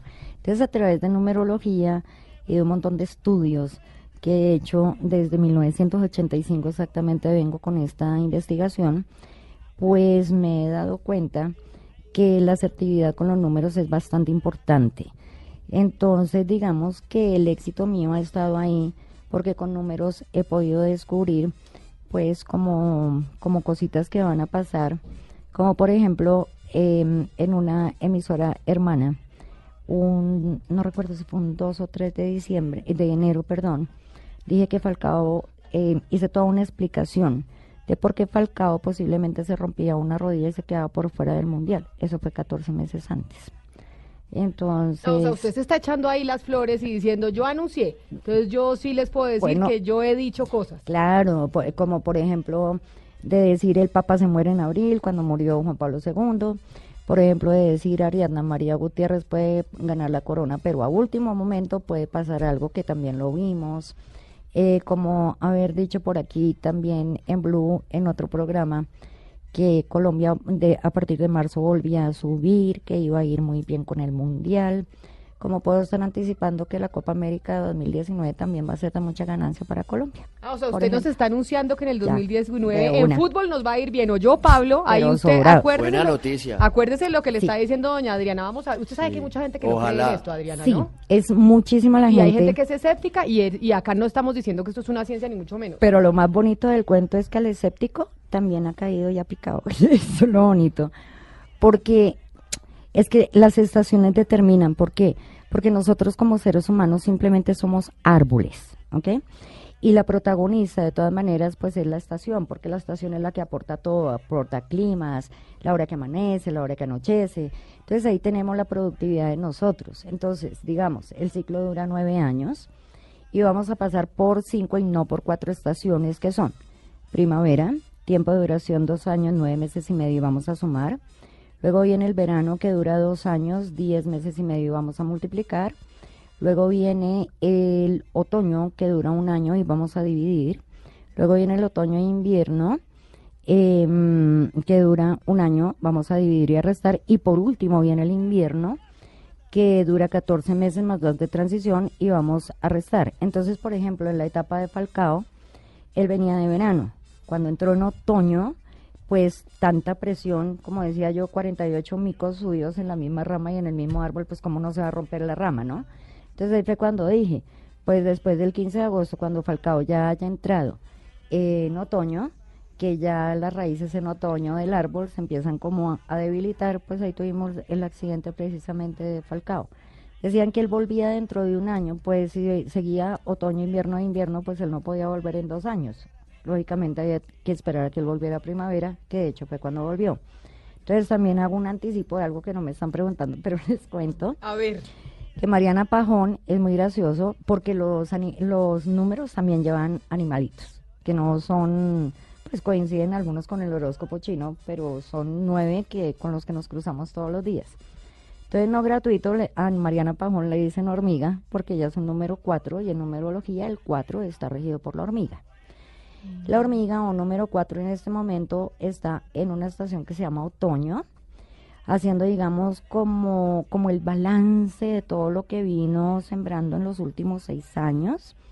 Ella tuvo una cirugía este año, pues Mariana no va a estar en pistas en los próximos dos años, porque si otoño, invierno, invierno, y si ella se esfuerza por es- hacer algo en ese momento y no se cuida, Mariana le puede llegar hasta ahí su carrera deportiva porque puede tener problemas con ten- músculos y tendones. Pablo, todas las predicciones que está haciendo doña Adriana son Dios deportivas. Entonces usted hágame Yo el favor y anota, porque o si no el otro año para esta misma fecha, doña Adriana la estamos llamando. Claro y le decimos, sí. se equivocó, eso que usted estaba diciendo no era verdad. Pues Bien- yo no sé, bien pero con por la selección Colombia, mal con Mariana. Vamos a ver. Pues por aquí ya me hicieron un programa especial en donde hice 100 vaticinios y solo fallé uno. Adriana nos está hablando mucho de, es decir, como el seguimiento que hace eh, de las distintas, es decir, de los distintos factores, pero yo quiero saber si ella se mide a sí misma, es decir, cuál es el porcentaje de aciertos, si usted se mide el porcentaje de aciertos y desaciertos dentro del trabajo que usted hace. Claro, claro, claro que me mido. Por supuesto que me mido. Porque, es decir, he hecho inclusive eh, para una revista a inicios de este año, eh, escribí y, y- e hice como el vaticinio que el volcán Etna en cualquier momento se podría prender y pues tengo entendido que él, él hizo como erupción hace dos días, ¿no? Entonces dije, ah, bueno, entró dentro del 2018, yo pensé que se quedaba para el 2019. Pero las veces que me he equivocado, pues, bueno, pues también lo he reconocido, ¿no? Porque hay que tener humildad para reconocer, porque pues uno también es falible, ¿no? Pero un descache, ¿cuál, cuál ha sido un descache que usted dice, no, aquí sí me equivoqué? pero el descache totalmente"? por el que nadie me perdonó fue que dije que la América de Cali de pronto se quedaba en la B y subió a la A. Pero también dije que el fantasma de la B lo iba a perseguir todo el 2018, que podría de pronto llegar a subir porque no traía una muy buena siembra. Pero que no, es decir, la sombra o el fantasma de la B lo iba a perseguir, lo iba a perseguir, lo iba a perseguir. Eh, pues eso lo vimos todo el 2018. Ahora que entran en primavera, a partir del 15 de octubre de este año, ya el América de Cali entró en primavera, pues el América vuelve a remontar, pero no se descarta la posibilidad que vendan el equipo. Señora Adriana, Señor. en el tema de la numerología, ¿cómo se hace para acertar cuando se trata de personas que nacen el mismo día, a la misma hora? Digo, todos los números coinciden. ¿Cómo se establece la diferencia de unos y otros? Bueno, a ver, por el- la fecha de nacimiento y el nombre, eh, nosotros determinamos unos números. Entonces no todo el mundo es igual, por eso resultamos personas tan complejas. Porque nos- a nosotros nos acompaña por lo general cinco números, ¿no? Aunque hay casos de excepción como el número 9, que sumado, restado, multiplicado por su mismo número, pues da 9 siempre. Cuando me sale como la personalidad en su número y todo, pues ahí sí lo tengo en cuenta, pero para sumar, restar o multiplicar no, nunca lo tengo en cuenta. Entonces, digamos que con la fecha de nacimiento es como determino la estación en la que están y sencillamente, pues hay una etapa de siembras y de cosechas que la etapa de fertilidad en nuestra vida es precisamente igual que en la naturaleza la primavera y el verano. Entonces, digamos que esa es la fase causa. Ya en el otoño y en el invierno, pues vamos a pasar por la por la por la el tiempo efecto de la causa, luego que debemos trabajar prácticamente seis años, ¿no? Muy fuerte y hacer buenas siembras para disfrutar o no toda- de toda esa cosecha en el otoño y en el invierno. ¿Y cómo se determina eso? Con la fecha de nacimiento. Adriana, le habla el, perdón, el editor internacional de este programa y yo le tengo una pregunta muy precisa. Claro que sí, Su visión, su ciencia, ¿qué le dice de Donald Trump para el año que viene? Uy, terrible. ¿Se queda, se va? Se va. Se va definitivamente porque él es un número cuatro, entonces él es una hormiga. Y como buena hormiga, pues el señor siempre va a su cueva buscando como riqueza, como riqueza. Y él está perjudicando muchísimo, digamos, a los centroamericanos y sobre todo todo lo que tiene que ver con, con los desplazados de Centroamérica. Y está tomando unas medidas políticas que para otoño pues no son las más adecuadas, ¿no? Em, considerando que también se va para un otoño-invierno que es la estación que maneja el dinero y el dinero fuerte. Entonces él, yo veo que Donald Trump en realidad en este 2010, ya en el 2019, él no, no termina su periodo presidencial, sino que él le viene una baja bastante desagradable. O sea, se confirma entonces hoy 31 de diciembre que Donald Trump deja, deja de ser presidente el año que viene. Sí, sí, sí, eso va a haber ahí un lío un poco con Rusia, con China, eh, digamos, eh, con en Norcorea, em, y se puede, pues digamos que el año 2019, si nosotros sumamos el 2, el 1 y el 9, nos va a dar 3, porque 9 más 1, 10, más, ¿qué? 2019, 2 más 1, 3 más 9, 12, 1 más 2, 3. Entonces se supone que es un año lindo para el mundo para recoger cosecha, pero es que se recoge cosecha de acuerdo a lo que se ha sembrado y el mundo ha sembrado mucha guerra, mucha pobreza, mucha inequidad, mucha desigualdad. Pues iremos a estar recogiendo cositas bonitas, pero es bien posible que también se estalle la tercera guerra mundial. No, bueno, esto es lo que usted nos está diciendo, como le digo, y es importante decirle a los oyentes, esto es una teoría, Sí, que un- hay gente que cree en esto, hay otra gente que no, y pues acá no podemos decir que esto es lo que vaya a pasar Sí, ni más que- falta. que rotundo, no. La, la llamaremos y le diremos, pero esto no es que ni que Donald Trump se vaya a caer el otro año, ni que vamos a, ni que va a estallar la tercera guerra mundial, pero si pasa, pues la llamamos, doña Adriana. Sí, pues digamos que el mundo necesita en este momento, por eso es el llamado del Papa, ¿no? Que es un número 3. y está en este momento en finalización de etapas de siembra. Entonces, por eso el Papa le está haciendo como un llamado al mundo de trabajemos el perdón, de trabajemos la paz, de trabajemos la tolerancia, trabajemos la unión, la solidaridad entre mundos, porque pues la situación económica a nivel mundial mm, tampoco va a ser así, pues como muy favorable que digamos, ¿no? Considerando también que puede llegar a haber una caída en el petróleo que va a afectar mucho la economía mundial. Pues doña Adriana Forero, usted es experta en numerología y lectura de runas, algo en lo que cree muchísima gente, otra gente no tanto y es bastante escéptica y dice que esto no es una ciencia ni mucho menos, pero como es año nuevo, la gente empieza a consultar, quiere saber qué va a pasar en el 2019, pues decidimos invitarla para entender un poco de qué es lo que hacen ustedes. Muchas gracias por estar aquí con nosotros en Mañanas Blue. Pero al contrario, a ustedes, y entonces déjenme que les cuente una cosita. A ver, cuéntenos. En las 12 de la noche en punto yo tengo solo monedas monedas Ah, doradas. usted quiere participar en el agüero. Sí. Ah, bueno, díganos su agüero. Se los cuento porque es que mucha gente como que no lo sabe. A ver. Entonces me subo en una silla, ¿ok? Ojalá tener zapatos amarillos, no calzones. Zapatos amarillos, Sí. zapatos amarillos, Sí, no calzones dorados, y, las monedas en el bolsillo. es que caminamos es con los zapatos, no con los calzones, ¿cierto? Entonces por esos zapatos doraditos. Moneditas de 100, ojalá amarillitas, no importa que sean, no sé, peruanas, argentinas, colombianas, lo que sea. Pero una buena porción de monedas, ¿ok? En una poncherita.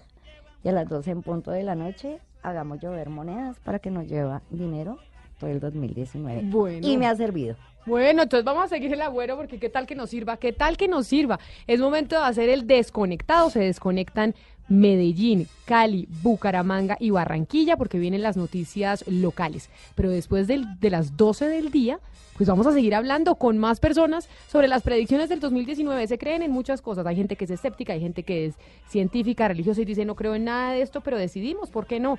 Pues consultar a estas personas que reciben muchísima gente terminando el año para ver qué va a pasar en el 2019. Ya volvemos. Me dejó una chiva, una burra negra, una yegua blanca y una buena cena. No, no, yo no olvido el año viejo que va. Yo no olvido el año viejo otra vez.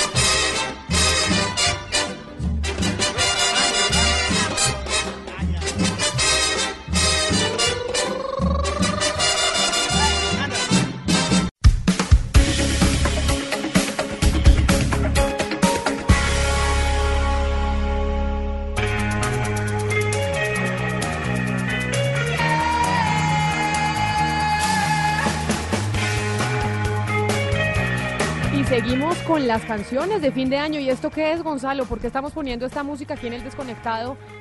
Si estábamos oyendo música de fin de año, ¿esto es del fin de año? Claro que sí, señora, claro que sí. qué? Además, una canción muy popular dentro de lo que fue el disco War de YouTube. Hablamos de New Year's Day, una canción que hace la agrupación liderada por Bono para celebrar, para festejar este último día o nuevo día del año 2019.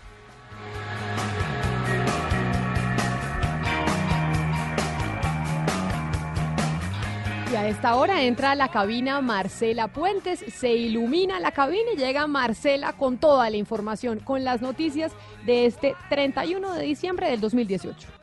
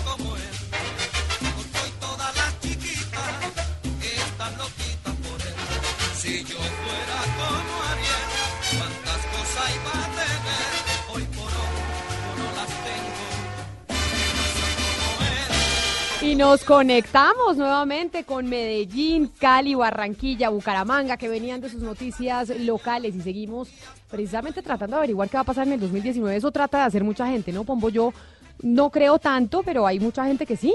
Hay mucha gente que sí le tiene mucha fe a, mm, a hacer predicciones para el, para el próximo año. Y yo creo que eso está bien siempre y cuando las voluntades no se condicionen, es decir, uno no quede condicionado a que si no se comió una de las 12 últimas uvas, entonces todo le va a ir mal o ese deseo no se va a cumplir o más bien no me meto por ahí porque no me pude comer la uva o dar la vuelta a la manzana o ponerme los calzones amarillos. A mí me parece que todo esto es, es folclórico, es bonito, está bien, pero creo que lo importante es no dejarse condicionar y por lo tanto no dejar de hacer negocios, de emprender actividades por, digamos, por el purismo de- de- del condicionamiento y del agüero, ¿no? Así es, así es. Pero otra de las eh, actividades que se consulta mucho por esta época, tratando de saber qué puede pasar en el 2018, es la astrología. La gente se hace la carta astral, la gente consulta astrólogos, el horóscopo y demás. Y por eso hoy hemos querido invitar a Mañanas Blue a José José del Pilar, quien es astrólogo científico de México. José, bienvenido a Mañanas Blue, gracias por estar con nosotros en este 31 de diciembre, ya a portas de terminarse el año. Hola, ¿qué tal? ¿Cómo están? Un fuerte abrazo para toda tu audiencia. José, le preguntábamos ahora a Adriana Forero, que estaba con nosotros, que es numeróloga y lee las runas y demás, si esta era una época en donde recibían más clientela que en cualquier otra época del año.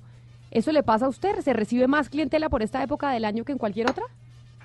Mira, este, la clientela siempre está allí, porque cualquier época del año pues, eh, es lo mismo. Eh, eh, dentro de la astrología estaba escuchando este, que muchas veces que no se dejen influenciar. Mira, hay dos tipos de astrología. Una que es astrología esotérica, astrología eh, de los fanáticos, y hay otra astrología que es un poquito más seria, que es la, lo que llaman astrología científica, y que hay escuelas y universidades donde se estudia esto, porque son las influencias cósmicas que existen de, eh, respecto a la Tierra. Y entonces los astrólogos un poquito más serios y más científicos, ese, ese tipo de influencia eh, es la que venimos estudiando. ¿Y cuál es la...? Pero entonces, a ver, porque es que la gente, por ejemplo, mi compañera Ana Cristina, que está en este momento en Europa, ella es muy escéptica. ¿Usted es escéptica a estas cosas o no, Ana Cristina? Eh, los escépticos y los sí, supremamente escéptica. no, y me dicen astrología científica, que quedo completamente, o sea, el, mensaje es como contradictorio. La, la astrología científica siempre se basa, como te comentaba, en esas influencias cósmicas reales. Para ponerte un ejemplo, eh, una, una influencia cósmica real son las influencias de todo lo que tiene que ver con la luna, que hoy en día eh, los científicos ya han comprobado muchos de los estudios que hace cientos y miles de años el ser humano ha venido observando.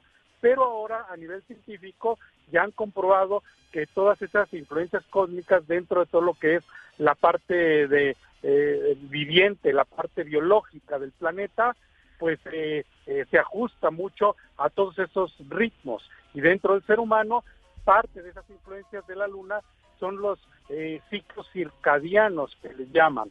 Entonces, esas influencias no son cuestión de fe ni de cuestión de creer, es cuestión simplemente de comprobar. Y así como la Luna, todos los demás planetas, la Luna la podemos comprobar porque la observamos a simple vista. Los demás planetas tenemos que tener pues eh, un telescopio para poder controlarlos y observarlos.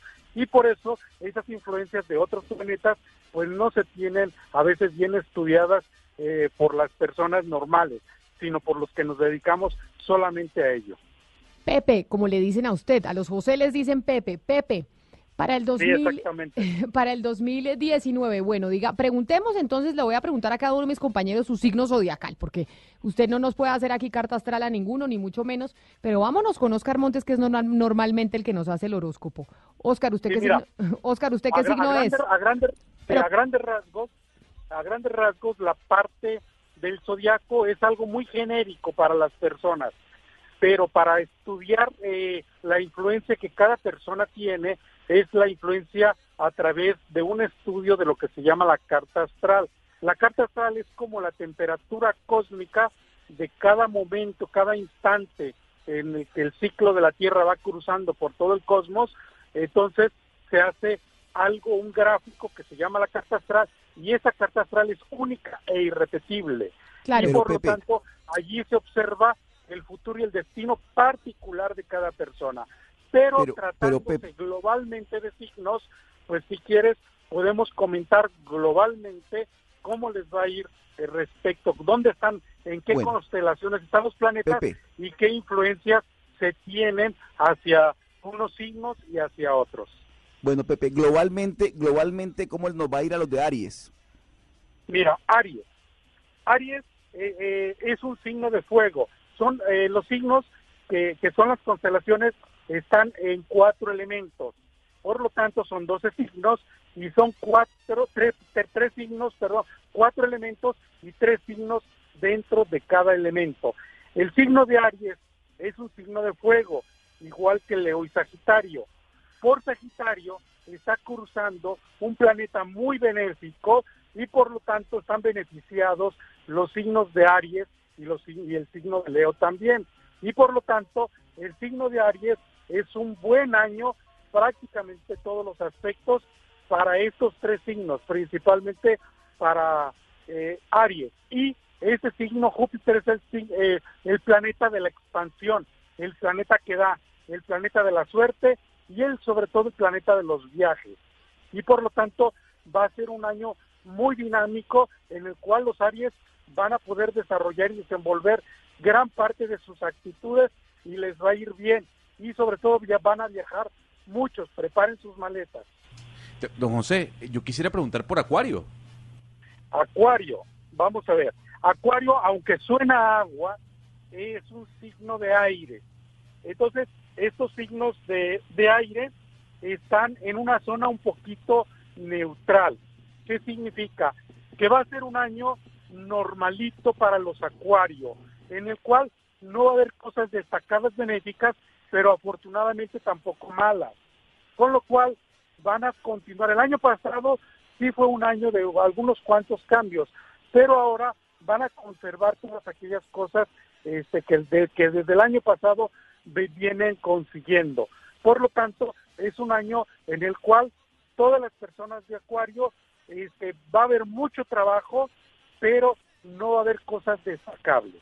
Don José, yo le quiero preguntar por algo muy particular y es por los mellizos o los gemelos que nacen al mismo tiempo. Es decir, mis hijos, por ejemplo, nacieron con 40 segundos de diferencia, son escorpiones y, y uno se pregunta, entonces, ¿cómo funciona ahí una carta astral?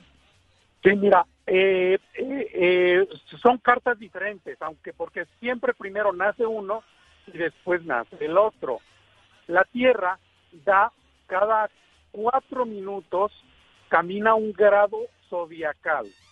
Por lo tanto, eh, cuando primero nace uno, casi siempre yo es un tema que tengo profundamente eh, en investigación y estudiado. Dentro de los gemelos, casi siempre nacen en el momento en el cual eh, hay conjunciones planetarias.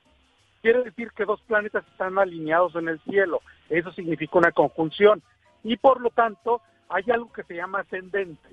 Y a veces ese ascendente o la posición lunar, cuando nace uno, está ubicado el ascendente y en dirección a un planeta y cuando nace el otro, ya bien sea 10 segundos, 15 segundos, en este caso 40 segundos, como tú me indicas, el ascendente ya ha pasado a tocar el otro planeta. Por lo tanto, siempre suelen, suelen tener un fondo similar, pero suelen ser diferentes en estatura, en carácter. Pero hay un dato muy curioso que he ido estudiando, que hasta los 12 años aproximadamente, entre los 10 y los 12 años, cambian el carácter, mientras que uno, desde que nace hasta alrededor de los 12 años, siempre tiene un carácter extrovertido, pero a los 12 años empieza a volverse introvertido, más luego el otro era introvertido y pasa a ser extrovertido. O sea, cambian el rol de los papeles. José, mm, pero yo quisiera saber algo. ¿Usted qué ve que nosotros no vemos? O sea, usted sueña estas cosas eh, siendo un ignorante, usted ve nuestras auras. ¿Cómo saca estas conclusiones? Mira, eh, eh, como te comentaba, este, el astrólogo científico lo que estudia son las frecuencias y las variaciones de energía que, que existen y emite el cosmos y los planetas, las estrellas, todo emite energía y todo eso son eh, vibraciones, pero son frecuencias en realidad. Así como la luz viene en una frecuencia, las ondas cósmicas vienen en otra frecuencia. Por ejemplo, nosotros nos estamos en este momento comunicando a través de una frecuencia de voz y por lo tanto ustedes me pueden escuchar en cualquier lugar del planeta.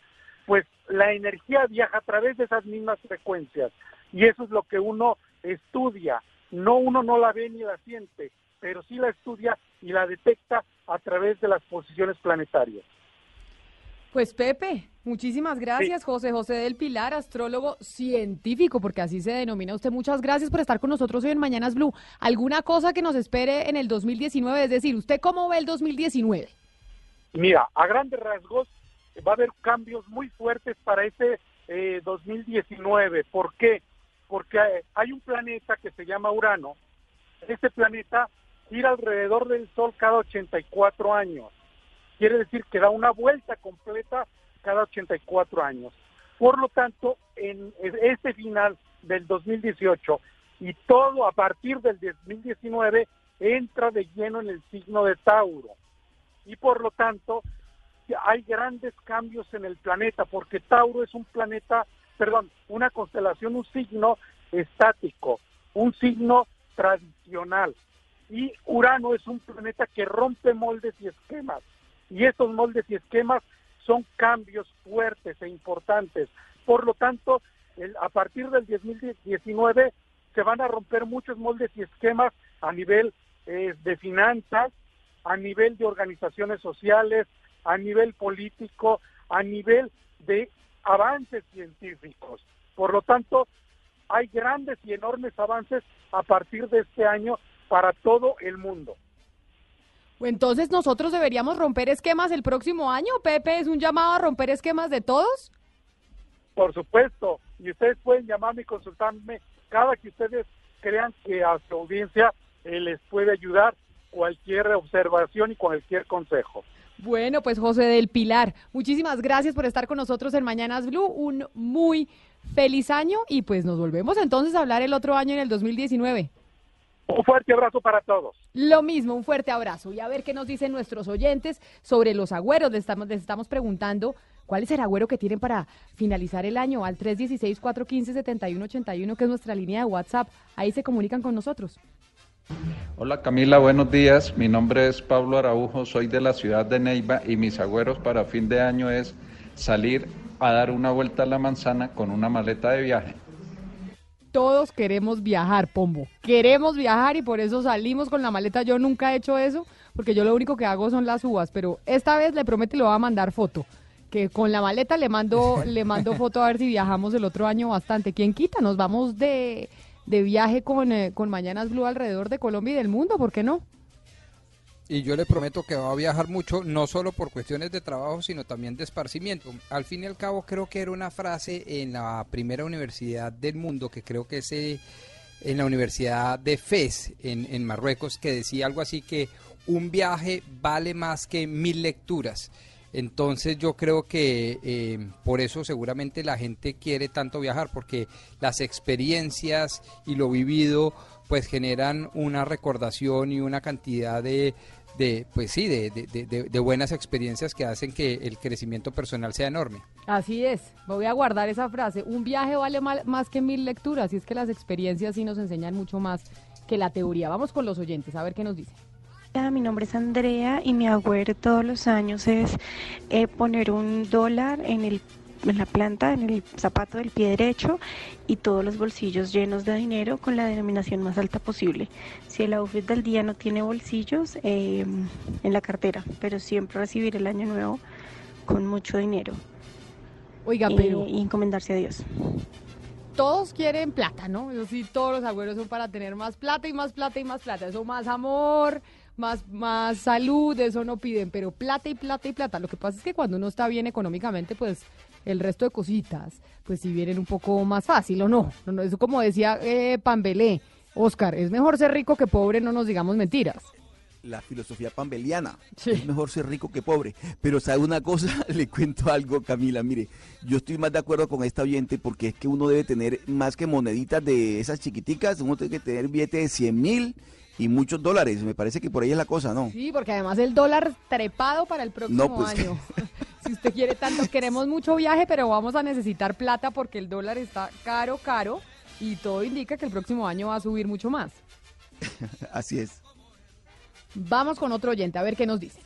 Mi nombre es Alejandro Galindo, soy de Bogotá, Colombia, y un agüero que tengo muy verídico es bañarme en champaña a las 11 y 50 de la noche. Muy verídico, muy verídico. Pombo, ¿se baña en champaña usted a las... Ah, no, porque usted no toma trago, ¿no? No, y no, y- pero si así tomara me parece muy estrafalario, ¿no? Eso es como quemar la plata, pues, para tener más plata. Además, eh, bueno, el oyente, chéverísimo, cachacazo, ¿no? Ese es como el personaje de, ¿cómo se llama? De Gonzalo. bueno, Juan Piz, eh, Juan Piz González. De Juan Piz, de Juan Piz González, exacto. Que sí. tenemos que invitarlo, hola, para que tenga un mano a mano con usted. Porque dicen, a mí me dicen que No. hablan igualito, que Juan Piz González y usted hablan igualito. Es que yo soy la inspiración secreta de Juan Piz González, imagínese usted. no, mentiras, ni más faltaba, ni más faltaba. Yo tengo un humor cachaco, trato de tenerlo por, ahí sí por ADN, pero, pero no, no, no con ese sarcasmo y esa ironía y esa eh, di- displicencia hacia las regiones, nunca, nunca eso. Vamos con un último oyente antes de ir con nuestro siguiente invitado. Mi nombre es María, soy de Florencia y mi abuelo es tener un dólar en la mano con lentejas a la medianoche. Todos con plata, todos con plata. Pero tenemos más invitados. Vamos a, vamos a hablar con nuestra próxima invitada después de la pausa.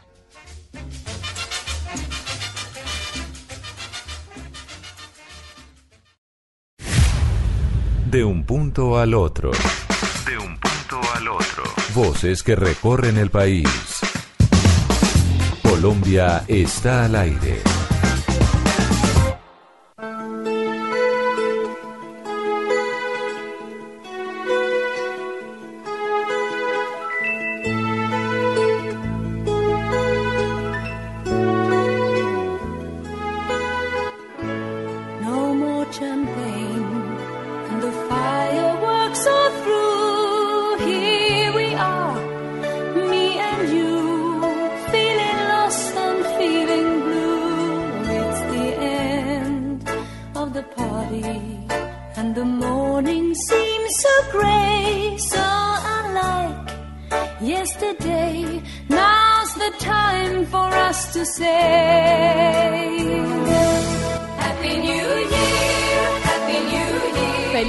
Para todos. Faltan pocas horas para que se acabe este 2018 y esta canción de su playlist que hizo un popurrí usted, ¿no, Gonzalo? Que ni crea la gente que se vaya a encontrar ahí solo el chucuchucu, sino que se encuentra de todo.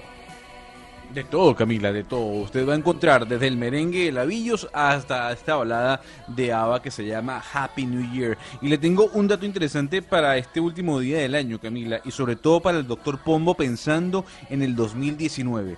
La Universidad de Irvine, en California, acaba de anunciar que el consumo moderado de café y de alcohol podría ayudar a vivir hasta los 90 años. ¿Y qué será el consumo moderado, como para eso del alcohol? Yo no tomo café Bueno. porque me cae muy mal, porque me da dolor de cabeza. No tomo tanto alcohol, pero me encanta tomar vino. Y podría tomarme un vino todas las noches. ¿Cuál será el consumo moderado? Aquí hablan entre tres o cuatro copas de vino o, o de alcohol a la semana. Y café, dos cafés diarios. Así que cae, cae muy bien. Y no solo eso, Camila, el mismo estudio dice que eh, las personas que tenían sobrepeso a los 70 años vivían más tiempo que las personas normales o con bajo peso. O sea que tenemos que llegar repuesticos a los 70. Bueno, sí, me- eh, hinchaditos pues. Como. Gonzalo. Como, O sea- Gon- co- o como sea que Gonzalo. A comer después de las 12 para llegar repuesticos a, a los 70 años. Exactamente, y fíjese bien, no en vano, Mick Jagger tiene 75 años y brinca como si tuviese 12. Sí, ¿no? pero Mick ¿Cuán- Jagger- ¿Cuánto alcohol ha pasado por, por ese cuerpo? no? Sí, pero Mick Jagger es una sílfides, o sea, él es flaquitico, flaquitico, flaquitico. De sobrepeso en ese cuerpo no hay nada. No, bueno, pero le hablo también que este es un estudio completo que habla de las personas con sobrepeso y de las personas que toman alcohol y beben café. Así que, doctor Pombo, si usted quiere tener una vida larga, eh, puede empezar a tomar alcohol de una vez o café, porque yo tampoco lo he visto tomando café. Sí, pombo ni trago ni café. No, no, café de vez en cuando. Lo que pasa es que eh, tengo una prescripción médica que me lo impide, digámoslo así, porque, porque me genera hipertensión y una cantidad de cosas aburridas. Y lo del trago, pues hay muchas razones. Hoy les comparto una. Es que eh, yo, yo vivo muy intensamente mi vida, quiero vivir a conciencia muy intensamente mi vida y me parece que el trago y los alucinógenos lo eh, sustraen a uno de esa realidad vital. Y, y entonces no tener esos cinco sentidos al 100% me molesta mucho. Esa es una razón adicional por la cual yo no consumo trago. No, a mí sí me parece delicioso tomarse un vino y un día entonces nos vamos a tomar un vino, que eso sí no le quita sus cinco sentidos, Pombo. Eso sí, pues un vino sí se No, puede tomar. Sí afecta. No, claro, y de poder puedo, pero, pero afecta. Y, y yo prefiero echar los chistes a conciencia y prefiero dar los abrazos con sentimiento a conciencia y prefiero embarrarla a conciencia, ¿sí? Y, y- y no echarle después la culpa a- al trago o, o pensar que el sentimiento transmitido no fue tan genuino por culpa del trago. Nos acompaña a esta hora también Deseret Tavares. Deseret Tavares es conocida como la clarividente de las estrellas. Es otra de nuestras invitadas internacionales hoy, aquí en Mañanas Blue. Deseret, bienvenida. Muchísimas gracias por atendernos hoy 31 de diciembre. Feliz año, ¿cómo están? Deseret, antes de empezar a preguntarle muchas cosas que mis compañeros tienen miles de inquietudes, ¿por qué es usted conocida como la clarividente de las estrellas? Tengo una libreta de clientela muy famosa aquí en, en Hollywood a nivel ah, nacional como también internacional en diferentes países como ah, México, Perú, Argentina, Chile, eh, la República Dominicana, en fin, la lista es larga. Deseret, y para esta época del año, terminando el eh, 2018 o siempre el 2017, 16, ¿se les aumenta a ustedes o a usted en particular eh, la clientela? Porque nosotros cuando estábamos en consejo de redacción hablando de estos temas, decíamos, tal vez en esta época del año la gente consulta mucho más este tipo de creencias, este tipo de personas. ¿Por qué razón? Pues normalmente las personas quieren saber cómo les va a ir el año que viene y si tienen algún proyecto o algo que quieran eh, lanzar, entonces preguntan cuándo es el momento adecuado para lanzarlo, como también ah, cuáles son los pasos que deben tomar o si vale la pena lanzarlo. Ah, pero yo vivo ocupada todo el año porque tengo mi agenda seis meses en anticipación. Tres meses, bueno, ocupadísima de ser, pero también a otras personas que teníamos en la línea les preguntábamos, vaticinar el futuro pues es muy difícil y además es como una apuesta inmediata que si no pasan las cosas que ustedes dijeron, pues la gente se los cobra y muchas veces se- se equivocan y, y vaticinan cosas que no pasan. ¿Cómo hacen ustedes para llevar la cuenta o para, para hacer la autocrítica de esas cosas que ustedes vaticinan creyendo que tienen la razón y que al final no, no terminan pasando? Las predicciones son ah, una oportunidad para que nosotros cambiemos el futuro. Es una advertencia. Nosotros podemos ver el futuro, pero ustedes lo pueden cambiar. Entonces, cuando nosotros hablamos, por ejemplo, de que va a tomar un poder una persona, uno da una alerta para que las personas tengan ah, cuidado con las decisiones que vayan a tomar. Del futuro todos lo, lo cambiamos ah, diariamente de- dependiendo de las, eh, de las energías y la intención y nuestras acciones. Y usted, a los antecesores les preguntábamos sobre el 2019, pero antes de que nos cuente del 2019, su trabajo eh, cuando se es clarividente, ¿cómo se trabaja? ¿Con cartas o simplemente usted se sienta enfrente de la persona y le empieza a decir o cómo funciona? Yo uso el tarot para, para buscar más información de la que yo veo. Yo lo que veo es, eh, eh, veo una visión porque cuando yo me siento con una persona, a mí se me abre un portal. Por medio de ese portal yo veo la vida de la persona como si fuera una película. Y también escucho la información por medio de un guía que me va dictando y me va contando lo que va a pasar. Entonces, ah, también uso diferentes técnicas, uso la bola de cristal, como también canalizo la información, ah, escucho y también lo siento. Entonces son muchas cosas que yo hago simultáneamente cuando estoy dando una lectura.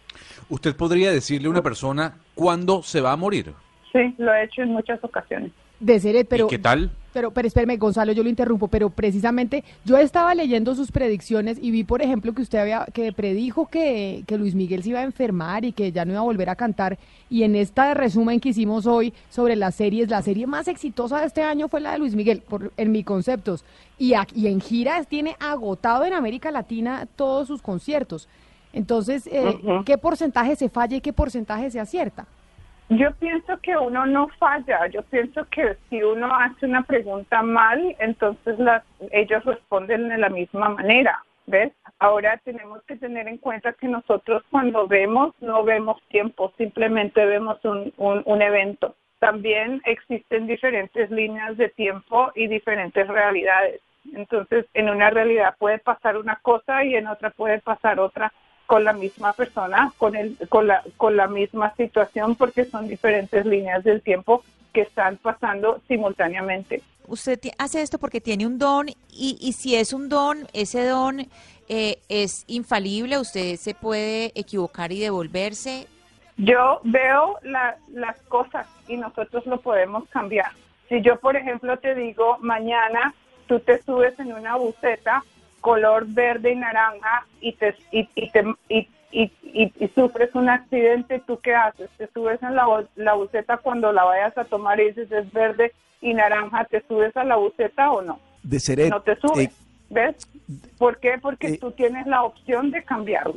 de, de Seret, usted hablaba de la bola de cristal. Eh, perdóneme la pregunta de, pues, tan, de, de- de- de manera tan cruda, pero la bola de cristal, ¿qué contiene? ¿Cuál es el secreto para leer la bola de cristal?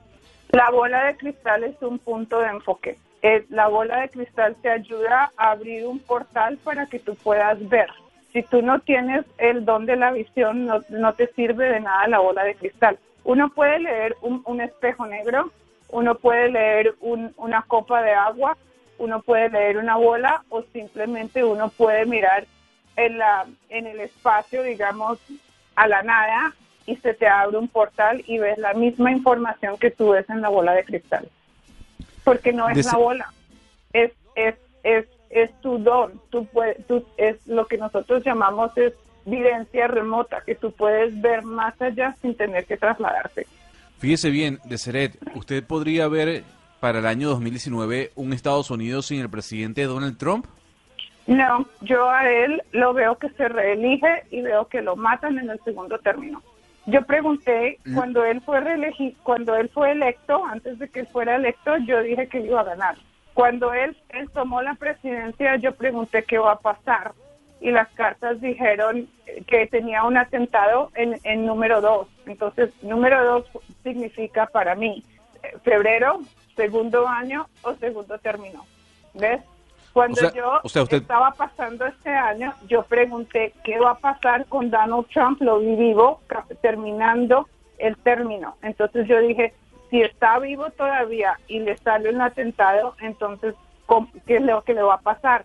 Extendí la pregunta a los próximos ocho años y me salía que en el segundo término moría. Entonces, él no termina los ocho años de, de presidencia.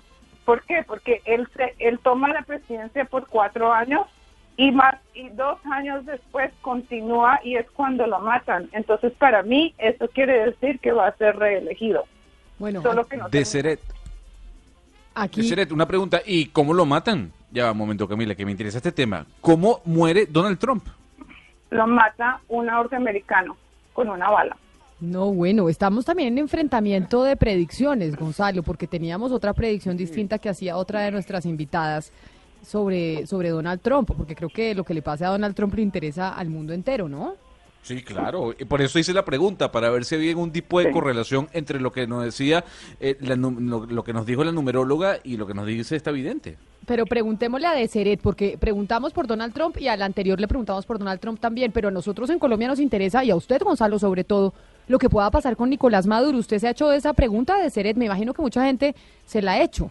Mira, yo estoy muy preocupada con lo de lo de Maduro porque Maduro tiene una amistad extremadamente peligrosa para Estados Unidos.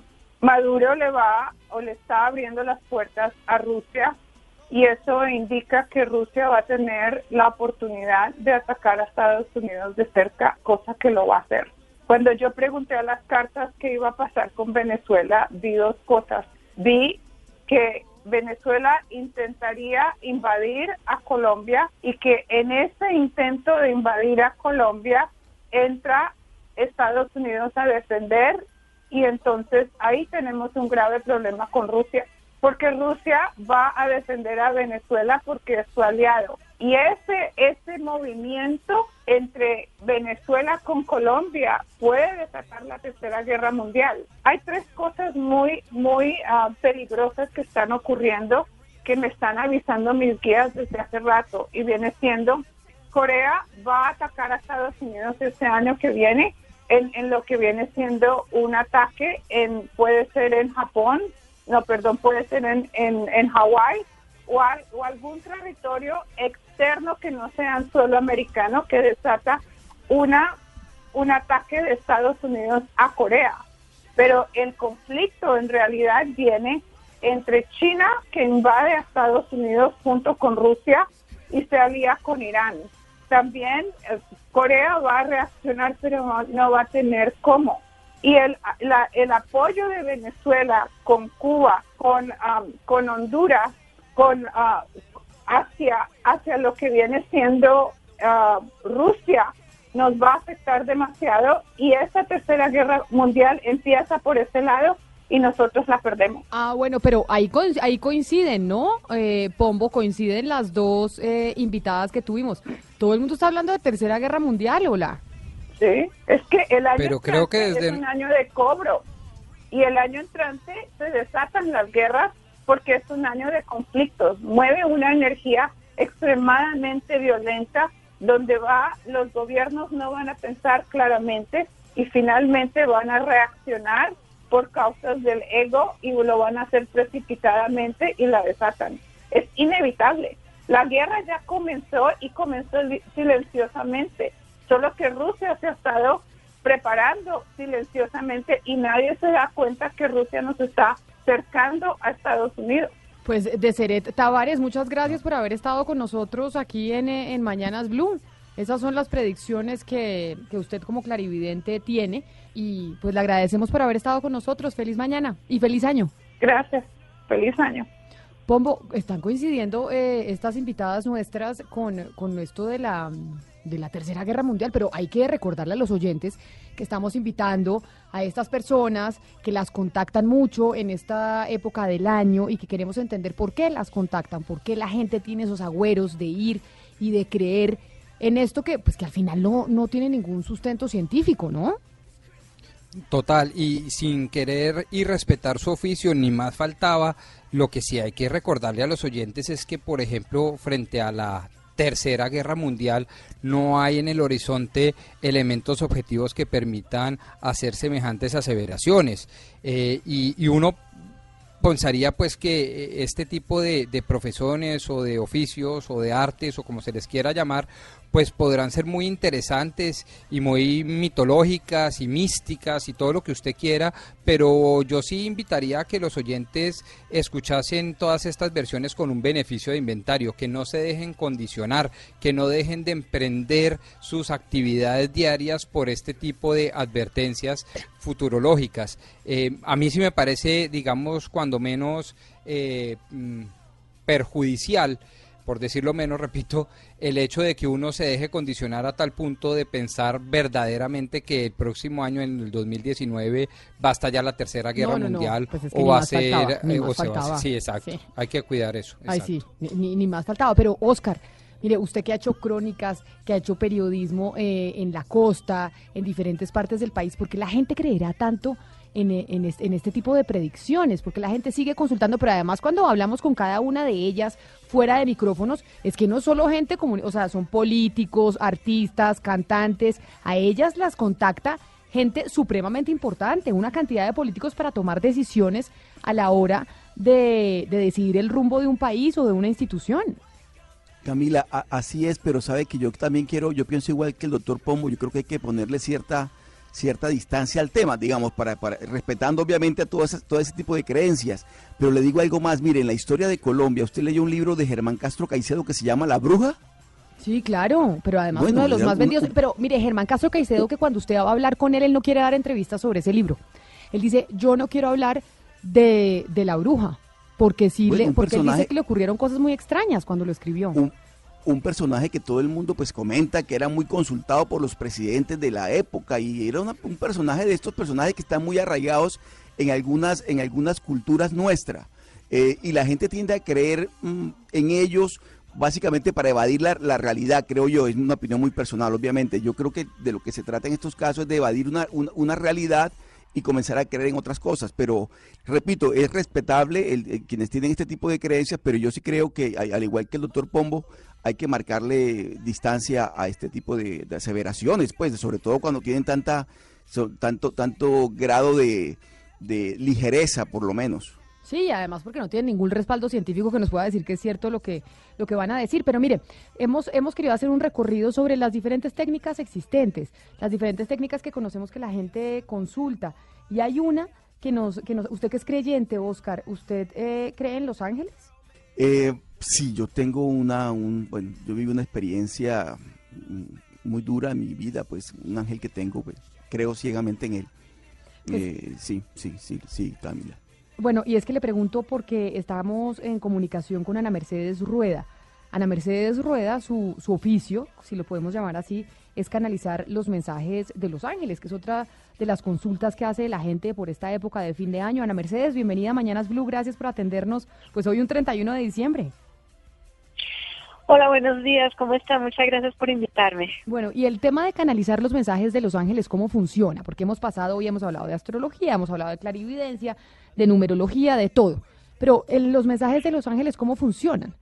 Bueno, en el caso personal mío es algo que tengo yo desde los cinco años y eh, fue una, digo yo, un regalo que recibí del cielo de poder recibir ah, mensajes muy claros eh, sobre las situaciones de la vida, no como forma de adivinación, sino más bien como una forma de querer orientar y guiar para poder tener mayor claridad en las situaciones y tomar mejores decisiones. Y de hecho eso es lo que yo busco entregar a las personas que me consultan.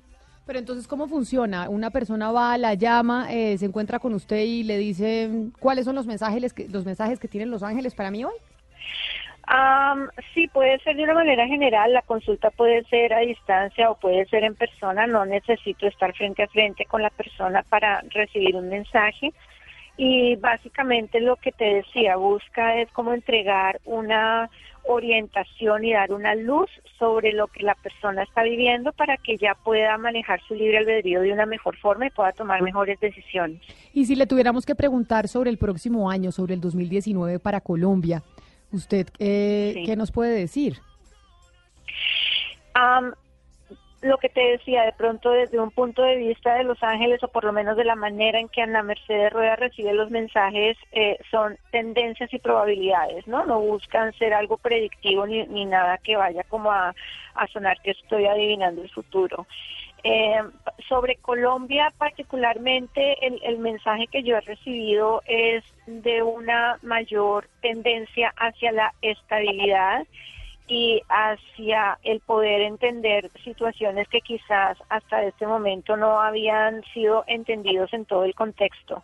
Entonces, mm, puede que haya de pronto una energía de una mayor eh, tendencia a la claridad, a poder como tomar decisiones basados en las experiencias del pasado y que permitan de esa manera poder también tomar decisiones que ayuden a un nivel más grupal y no de una manera tan particular.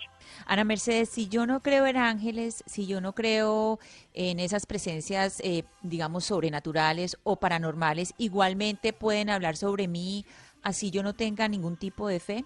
Sí, sí, para nada. Es decir, esto no busca, o por lo menos yo no busco convencer a nadie de la, de la existencia de los ángeles. Cada quien toma la decisión de si quiere creer o no quiere creer. Y de hecho yo me he tenido que em, enfrentar a diferentes tipos de personas que eh, quizás tienen una perspectiva diferente de lo que pueden ser estos encuentros o estas ayudas eh, intangibles. Y mm, ya cada quien en la medida en que va viviendo situaciones se va dando cuenta si sí o si no. Eh, tú decides si quieres creer, tú decides si quieres recibir una ayuda, si estás abierta a recibirla y si estás abierta a recibirla, pues obviamente esa ayuda llega y te puede eh, facilitar en cierta forma las experiencias que vives, sin que te las quite, porque tú debes vivir cosas para aprender y evolucionar de acuerdo a, a- a lo que vives, ¿cierto? Ah, pero por lo menos sí te pueden ayudar a entender el por qué las vives y qué debes aprender de cada una de ellas para crecer como persona y crecer espiritualmente. Yo quisiera saber cómo son los ángeles. ¿Son como nos los pintan? ¿Con alas, blanquitos? eh, ¿Cómo son los ángeles? Los ángeles, eh, los ángeles se pueden manifestar de diferentes maneras de acuerdo a cómo uno crea que ellos son, Ah, pero en realidad eh, su esencia es luz, su esencia es energía. Todos somos energía, absolutamente todos somos energía. Am, lo que pasa es que nosotros estamos en un plano que es el de la tercera dimensión y por lo tanto pues eh, podemos, mm, o sea, sentimos y palpamos y utilizamos los, los, los diferentes sentidos que tenemos. Pero ellos están en un plano que es diferente, un plano que es el plano espiritual, por lo tanto no son así tangibles como lo somos nosotros, son luz y son energía, pero se pueden manifestar, como decía, de diferentes maneras. En mi caso, por ejemplo, am, yo los veo como, como luces, como energías. Hay personas que sí de pronto creen que son así como las pintan eh, o los pintan en, en, en los cuadros que son con alitas y son con el halo encima de la cabeza, muy seguramente podrían llegar a tener una manifestación de ese estilo. Pero ellos pueden representarse eh, o simbolizarse de maneras diferentes. Ana, usted, Ana, usted le puede preguntar a Los Ángeles sobre personas que no estén interesadas en saber. O sea, por ejemplo, usted se sienta una tarde y dice, oiga, venga, yo voy a mirar, por ejemplo, qué va a pasar con, con, con el Papa, el presidente Duque, lo que sea, o, o necesariamente ellos tienen que tener esa motivación de saber qué les dicen sus ángeles. No, no, yo eh, puedo, yo puedo preguntar por diferentes personas. De hecho, a lo largo de los más de 30 años que llevo haciendo este trabajo, pues he recibido solicitudes de, eh, recibir mensajes sobre personas que yo personalmente, por ejemplo, no conozco o que son personajes públicos. Am, nuevamente lo digo, son mensajes que buscan entregar un consejo más que decirle qué le va a pasar al Papa o qué le va a pasar al presidente. Puede que haya personas que digan que hablan con ángeles y que entreguen ese tipo de mensajes, pero hay que tener cuidado porque los ángeles, los ángeles de luz, no van a entregar mensajes que le busquen adivinar el futuro a la gente. En ese caso, no son ángeles. Ana Mercedes, eh, yo vivo en Medellín y en Medellín en este momento hay, mm, no sé cómo decirlo, una explosión de gente que habla con Sí. ángeles. ¿Qué es lo que está pasando que tanta gente está hablando con ángeles? Ah, pues cada caso es particular y para mí sería difícil como decir quién quién sí lo hace y quién no lo hace. Lógicamente yo no pues no me voy a meter en eso a, calificar a nadie, pero eh, sí he notado que, que ha habido un auge y un boom de de personas, no solamente en Medellín, sino en muchas partes que dicen trabajar con ángeles. Eh, en la medida que haya personas que siempre, primero que todo, pongan a Dios sin querer entrar en religión ni nada de esas cosas, eh, de eso no se trata, pero no se puede negar que los ángeles son seres que provienen y fueron creados por Dios. En la medida en que haya esa claridad y en que nuevamente no busquen eh, adivinar un futuro que de hecho puede cambiar en cualquier momento, porque el futuro es probable. El futuro está ceñido a muchas cosas. Eh, y por eso es que a veces eh, las personas que dicen adivinar el futuro terminan eh, siendo catalogadas como, como mentirosas o como personas que, que simplemente dijeron algo por salir del paso porque no se dio, es porque esas tendencias pueden llegar a cambiar de acuerdo a eh, el libre albedrío de quienes estén involucrados o dependiendo de otras situaciones. Entonces, sí hay personas que pueden estar definitivamente trabajando con ángeles que están iluminadas por, por esa guía divina que proviene de Dios. Eh, y en ese caso, pues el, el- la misión y el propósito es el, el más eh, adecuado, el más conveniente. Hay otras personas que dicen hacerlo, pero que no lo hacen en realidad eh, y que están, pues, mm, obviamente motivadas por otros intereses. Pero sí, a nivel general hay un gran auge en este tema. Y, po- y por eso la quisimos llamar a Ana Mercedes, porque queríamos pues consultar todas esas creencias que tiene la gente en este fin de año para vaticinar o para encontrar respuestas de lo que será el 2019. A usted muchas gracias, Ana Mercedes Rueda, por haber estado con nosotros hoy un 31 de diciembre. Feliz año y seguiremos en contacto con usted. A ustedes con, con mucho gusto y los, los mejores éxitos. Muchísimas gracias. Y así llegamos al final de Mañanas Blue cuando Colombia está al aire. Les deseamos a todos ustedes, nuestros oyentes, un feliz año. que la pasen felices con sus familias, con sus amigos y esperamos poder seguir contando con su sintonía en el 2019. A mí, todos mis compañeros de la mesa de trabajo, al equipo de producción, a la parte técnica, gracias por este 2018 y nos volvemos a encontrar en el 2019 con más historias, noticias, libros, películas y por supuesto música. sin cesar. Las campanas de la iglesia están sonando, anunciando que el año viejo se va. La alegría del año nuevo viene ya. Los abrazos se confunden sin cesar. Faltan cinco para las doce, el año va a terminar. Me voy corriendo a mi casa a abrazar a mi mamá. Faltan cinco para las doce, el año va a terminar. Me voy corriendo a mi casa a abrazar a mi mamá. Me perdonan que me vaya de la fiesta, pero hay algo que jamás podré dejar. Una linda viejecita que me espera en las noches de una eterna Navidad. Me perdonan que me vaya de la fiesta, pero hay algo que jamás podré dejar. Una linda viejecita que me espera en las noches de una eterna Navidad. Faltan cinco para las doce, el año va a terminar. Me voy corriendo a mi casa a abrazar a mi mamá. Faltan cinco para las doce, el año va a terminar. Me voy corriendo a mi casa a abrazar a mi mamá. Las campanas de la iglesia están sonando, anunciando que el año viejo se va.